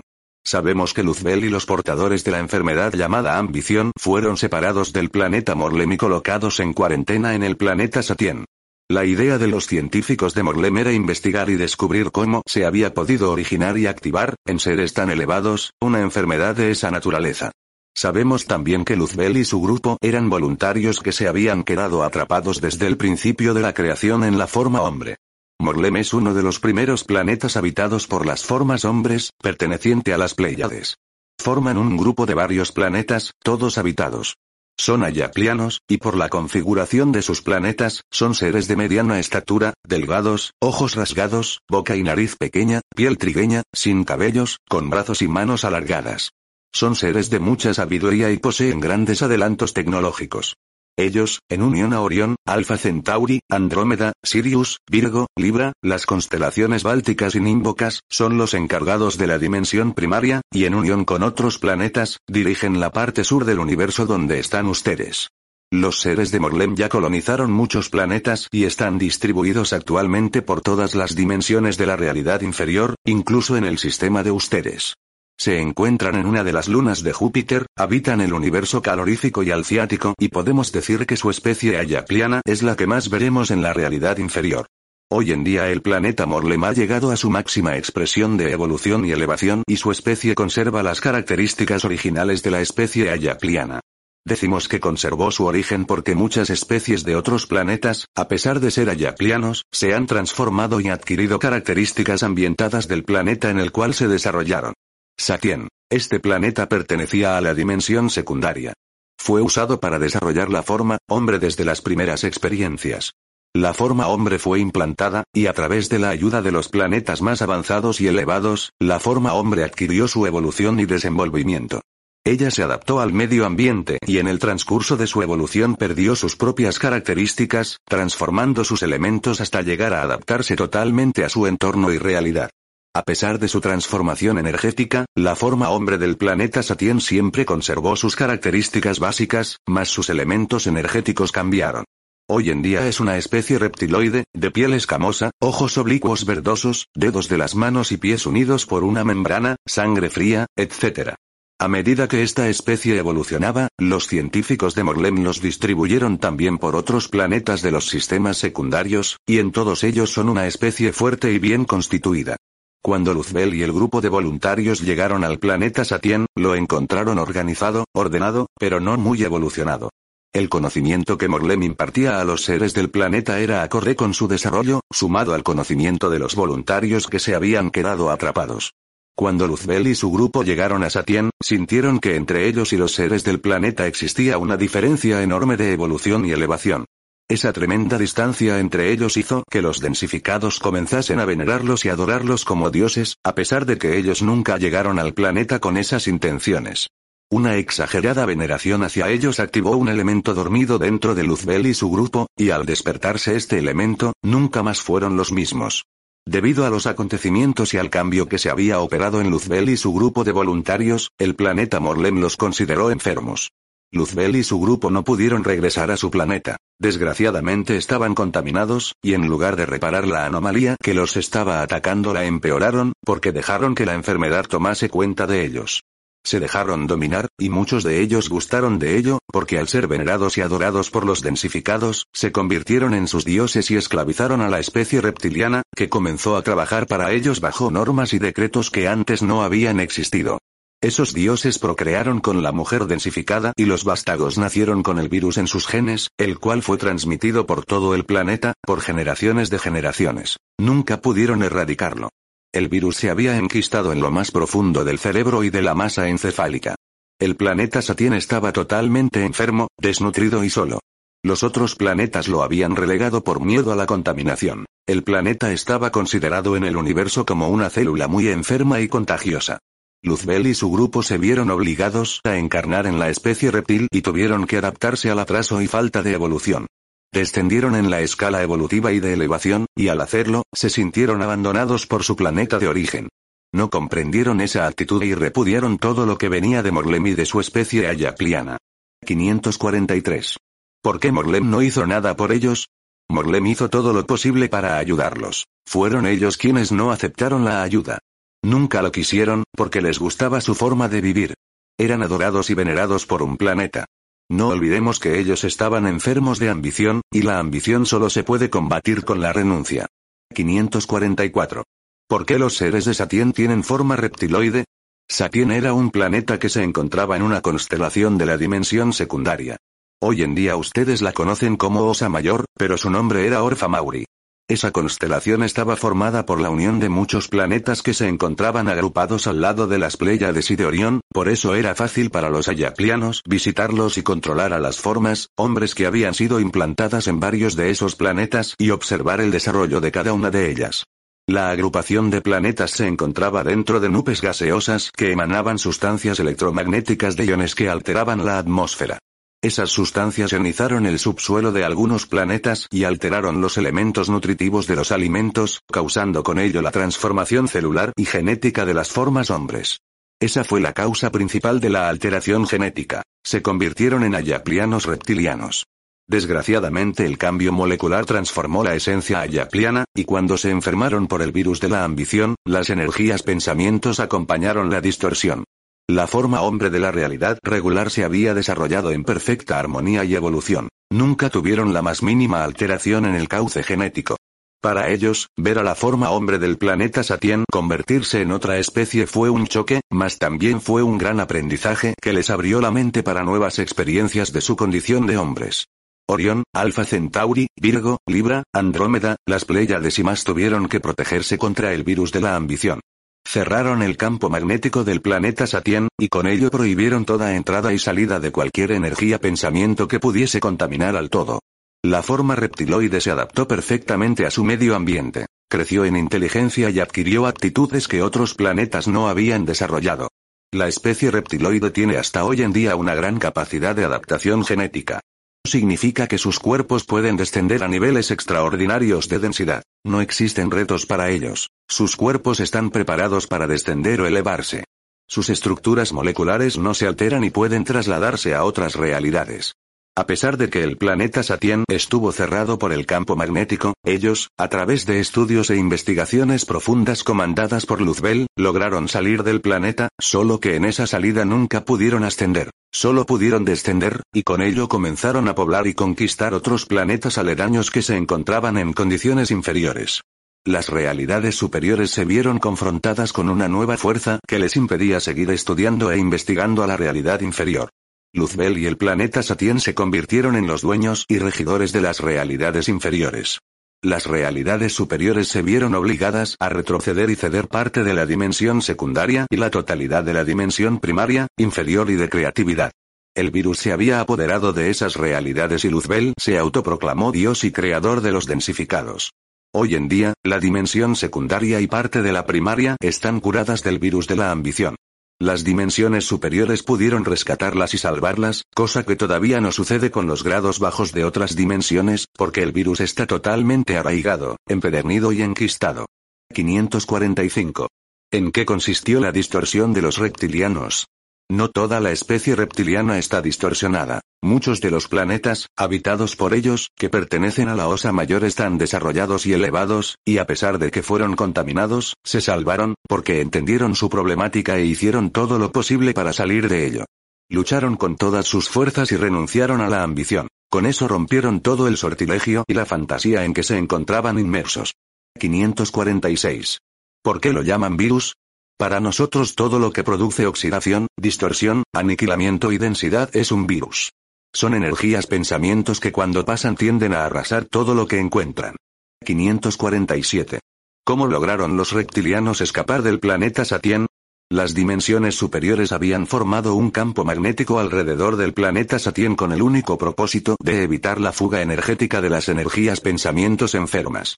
Ellos también querían evitar que la enfermedad se propagase, así pues, colocaron en la atmósfera del planeta grandes espejos solares que reflejaban la luz, y como las energías enfermas no podían ver la luz, automáticamente regresaban a encarnarse en su mismo planeta, una y otra vez, sin poder salir del círculo vicioso en que se encontraban. Luzbel y sus seguidores pudieron, a través de estudios profundos, descubrir la forma de salir del planeta. Se crearon a sí mismos como hologramas triangulares. Esto les permitió pasar por los cristales triangulares del etéreo. Vencieron y escaparon hacia otros planetas, contaminando todo lo que se encontraba a su paso. En el transcurso de estos acontecimientos, otros reptilianos fueron salvados por la Confederación, los cuales fueron llevados a diversos planetas que les dieron albergue, eran aquellos que aún conservaron su energía pensamiento nítido, claro y sutil. Estos reptilianos habían podido mantenerse en esas condiciones porque desarrollaron su especie en los polos y en las alturas del planeta, siendo que en estas partes, la contaminación del virus y la distorsión que producía no los había afectado en demasía. 548. ¿Cómo eran esos espejos solares? Las dimensiones superiores colocaron alrededor del planeta miles de millones de cristales que se reflejaban unos a otros. Esos cristales eran como pequeños espejos triangulares que se encajaban, y al hacerlo, reflejaban las propias imágenes que captaba del planeta, haciendo que las imágenes se repitieran miles de millones de veces, tantas que la energía pensamiento que desencarnaba se confundía dentro de millones de imágenes, y al encontrarse en medio de esa confusión, se encarnaba siempre en el mismo planeta y en la misma continuidad. Los cristales, espejos que colocaron alrededor del planeta le dieron el nombre, etéreo. Era una energía transparente y sutil, como una malla que no permitía la salida de ninguna energía pensamiento. Los habitantes de Satien no podían salir, estaban presos en su propia realidad de existencia. 549. ¿Cómo se crearon a sí mismos como hologramas triangulares? El planeta Morlem fue, es y será un planeta muy adelantado y sumamente elevado. Hoy en día pertenece a la dimensión regular y a la Confederación Interestelar de la Sabiduría de los 24 Ancianos, o sea la Hermandad Blanca. En esa época, Morlem ya había llegado a una elevada graduación energética. Los cristales de sus energías pensamientos se habían definido y unido en un círculo de sabiduría. Sus cristales se habían redondeado. Fue por esa causa que formaron el etéreo triangular, con el único propósito de que las energías pensamientos redondas de Luzbel y sus seguidores no pudiesen salir de Satien, porque la malla etérea era triangular. Luzbel creó hologramas artificiales con energías pensamientos triangulares y, de esa forma, pasó a través de ella. Las dimensiones superiores tomaron inmediatamente providencias y colocaron alrededor de cada habitante de Satien una malla individual etérea que mantenía energéticamente a cada individuo aprisionado en sí mismo, así nunca podrían escapar, a no ser que descubrieran la fórmula para hacerlo. 550. Quieren decir que lo que conocemos como cuerpo etéreo fue colocado a propósito en cada uno de nosotros para que no escapásemos. Así es, el etéreo fue confeccionado por nosotros para que las energías pensamientos se mantuvieran presas y para que no contaminaran al todo. Con el transcurso del tiempo, el etéreo se ha vuelto parte de la energía. Ha adquirido las características del pensamiento evolutivo. Los espejos reflejan exactamente lo que la imagen representa. Nosotros no usamos la palabra escapar, porque cuando colocamos la malla etérea, no fue con el propósito de que ellos no escaparan, sino de protegernos y proteger al universo de una mayor contaminación. Al colocar individualmente el etéreo alrededor de cada uno de los habitantes de Satien, evitamos la propagación del virus, puesto que las energías pensamientos se quedaban atrapadas en esa malla, rebotaban y volvían a encarnar una y otra vez en el mismo planeta. Observamos también que en ese círculo vicioso nunca se curarían, porque se contaminaban a sí mismos regresando una y otra vez. Si la enfermedad anulaba el lado derecho del cerebro y activaba solo el lado izquierdo, ¿cómo darles la oportunidad de recuperarlos? Cuando Luzbel creó los hologramas triangulares y escapó del planeta, él estaba dando a las dimensiones superiores la clave de lo que se llamaría más adelante elevación. Fue de esa manera como las dimensiones pudieron otorgar a los habitantes de Satien la manera de curarse, se obtendría por merecimiento, por un trabajo individual que permitiría al pensamiento moldearse triangularmente, y así poder pasar por la malla para encarnarse en otros planos más elevados y evolucionados. La fórmula para moldear a la energía pensamiento fue transcrita y sellada por las dimensiones superiores. Consistía en la unión de tres planos dimensionales. Estos planos tenían que unirse para poder formar al pensamiento positivo, para que así pudiera pasar por el etéreo y liberarse de esa realidad. Así pues, formando el pensamiento triangular, las energías pensamientos de Satien, tuvieron la esperanza de poder curarse y salir. Muchas energías se curaron a través del esfuerzo, dedicación, constancia, disciplina, conocimiento, entendimiento, y sobre todo amor. Comprendieron que, renunciando a la ambición estaban venciendo al primer plano, la materia. Renunciando al placer de los sentidos estaban venciendo el segundo plano, la psiquis. Renunciando a los sistemas esquemáticos estaban venciendo el tercer plano, la mente convencional.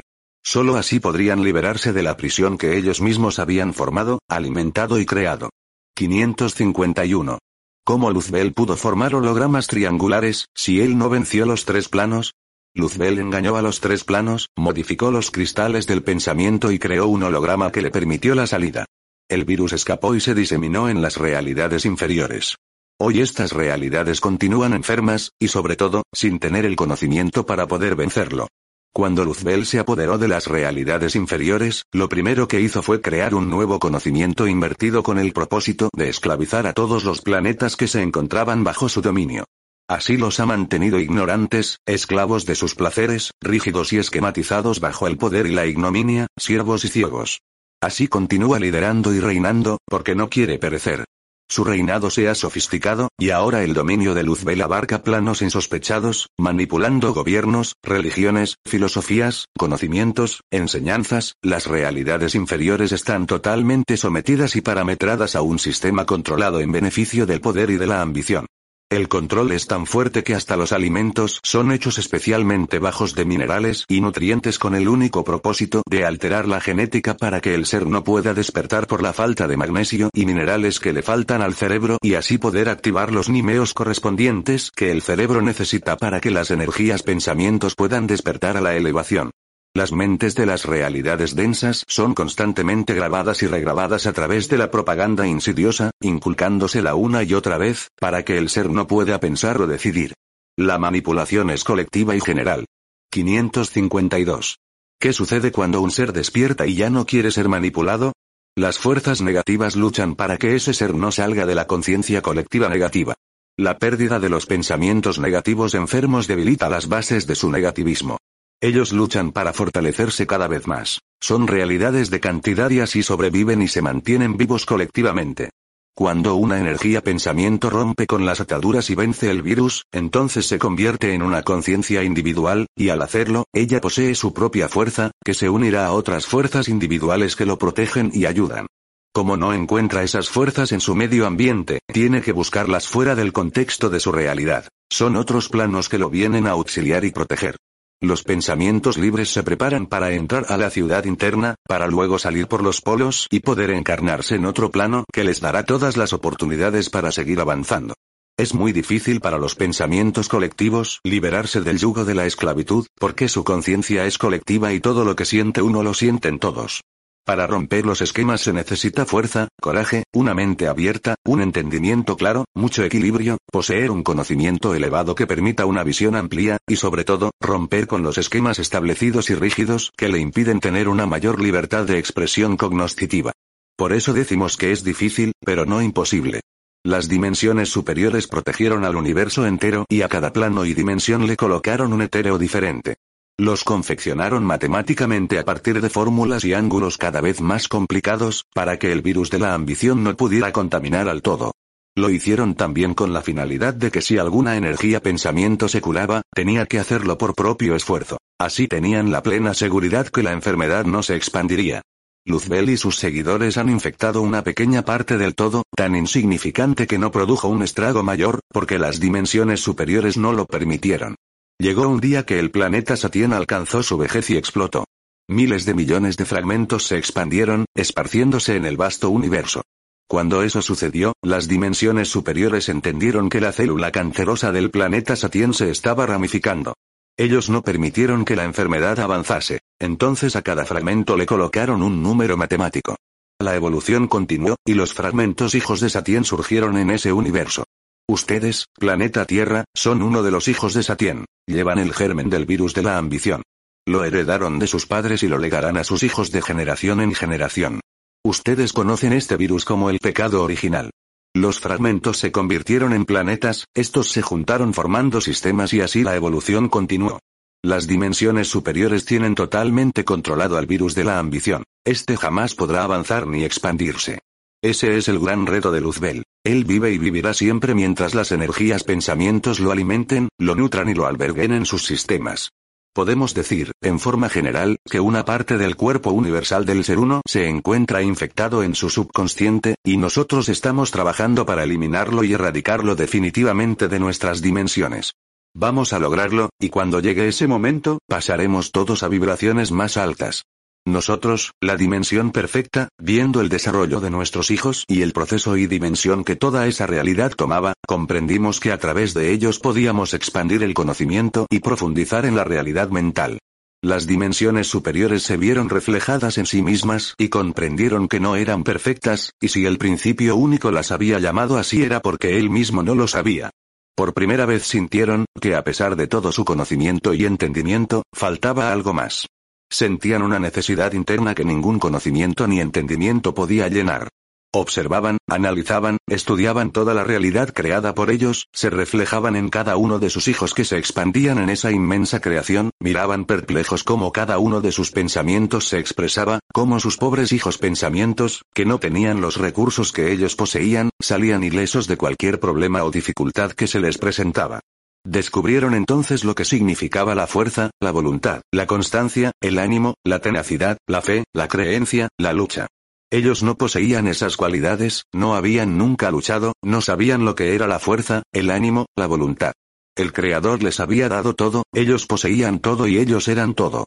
Solo aquí se dieron cuenta de que, a pesar de haber creado a sus hijos y ser ellos mismos, se encontraban muy distantes de su realidad, se sentían muy lejos de sus propios pensamientos. El creerse perfectos los había alejado del conocimiento verdadero y de la propia realización. Fue entonces cuando comprendieron que el virus de la ambición se había generado de ellos mismos, porque el hecho de creerse perfectos e intocables había alimentado un sentir muy parecido a ese virus. El virus se había procesado en un camino que lo transformó en lo que hoy es y continuará transformándose en lo que será. Antes de la ambición existió la necesidad, y antes de ella se generó la expresión. Esta se basó en la imaginación. Después de la imaginación se creó la percepción, y de esta la realidad, infinito.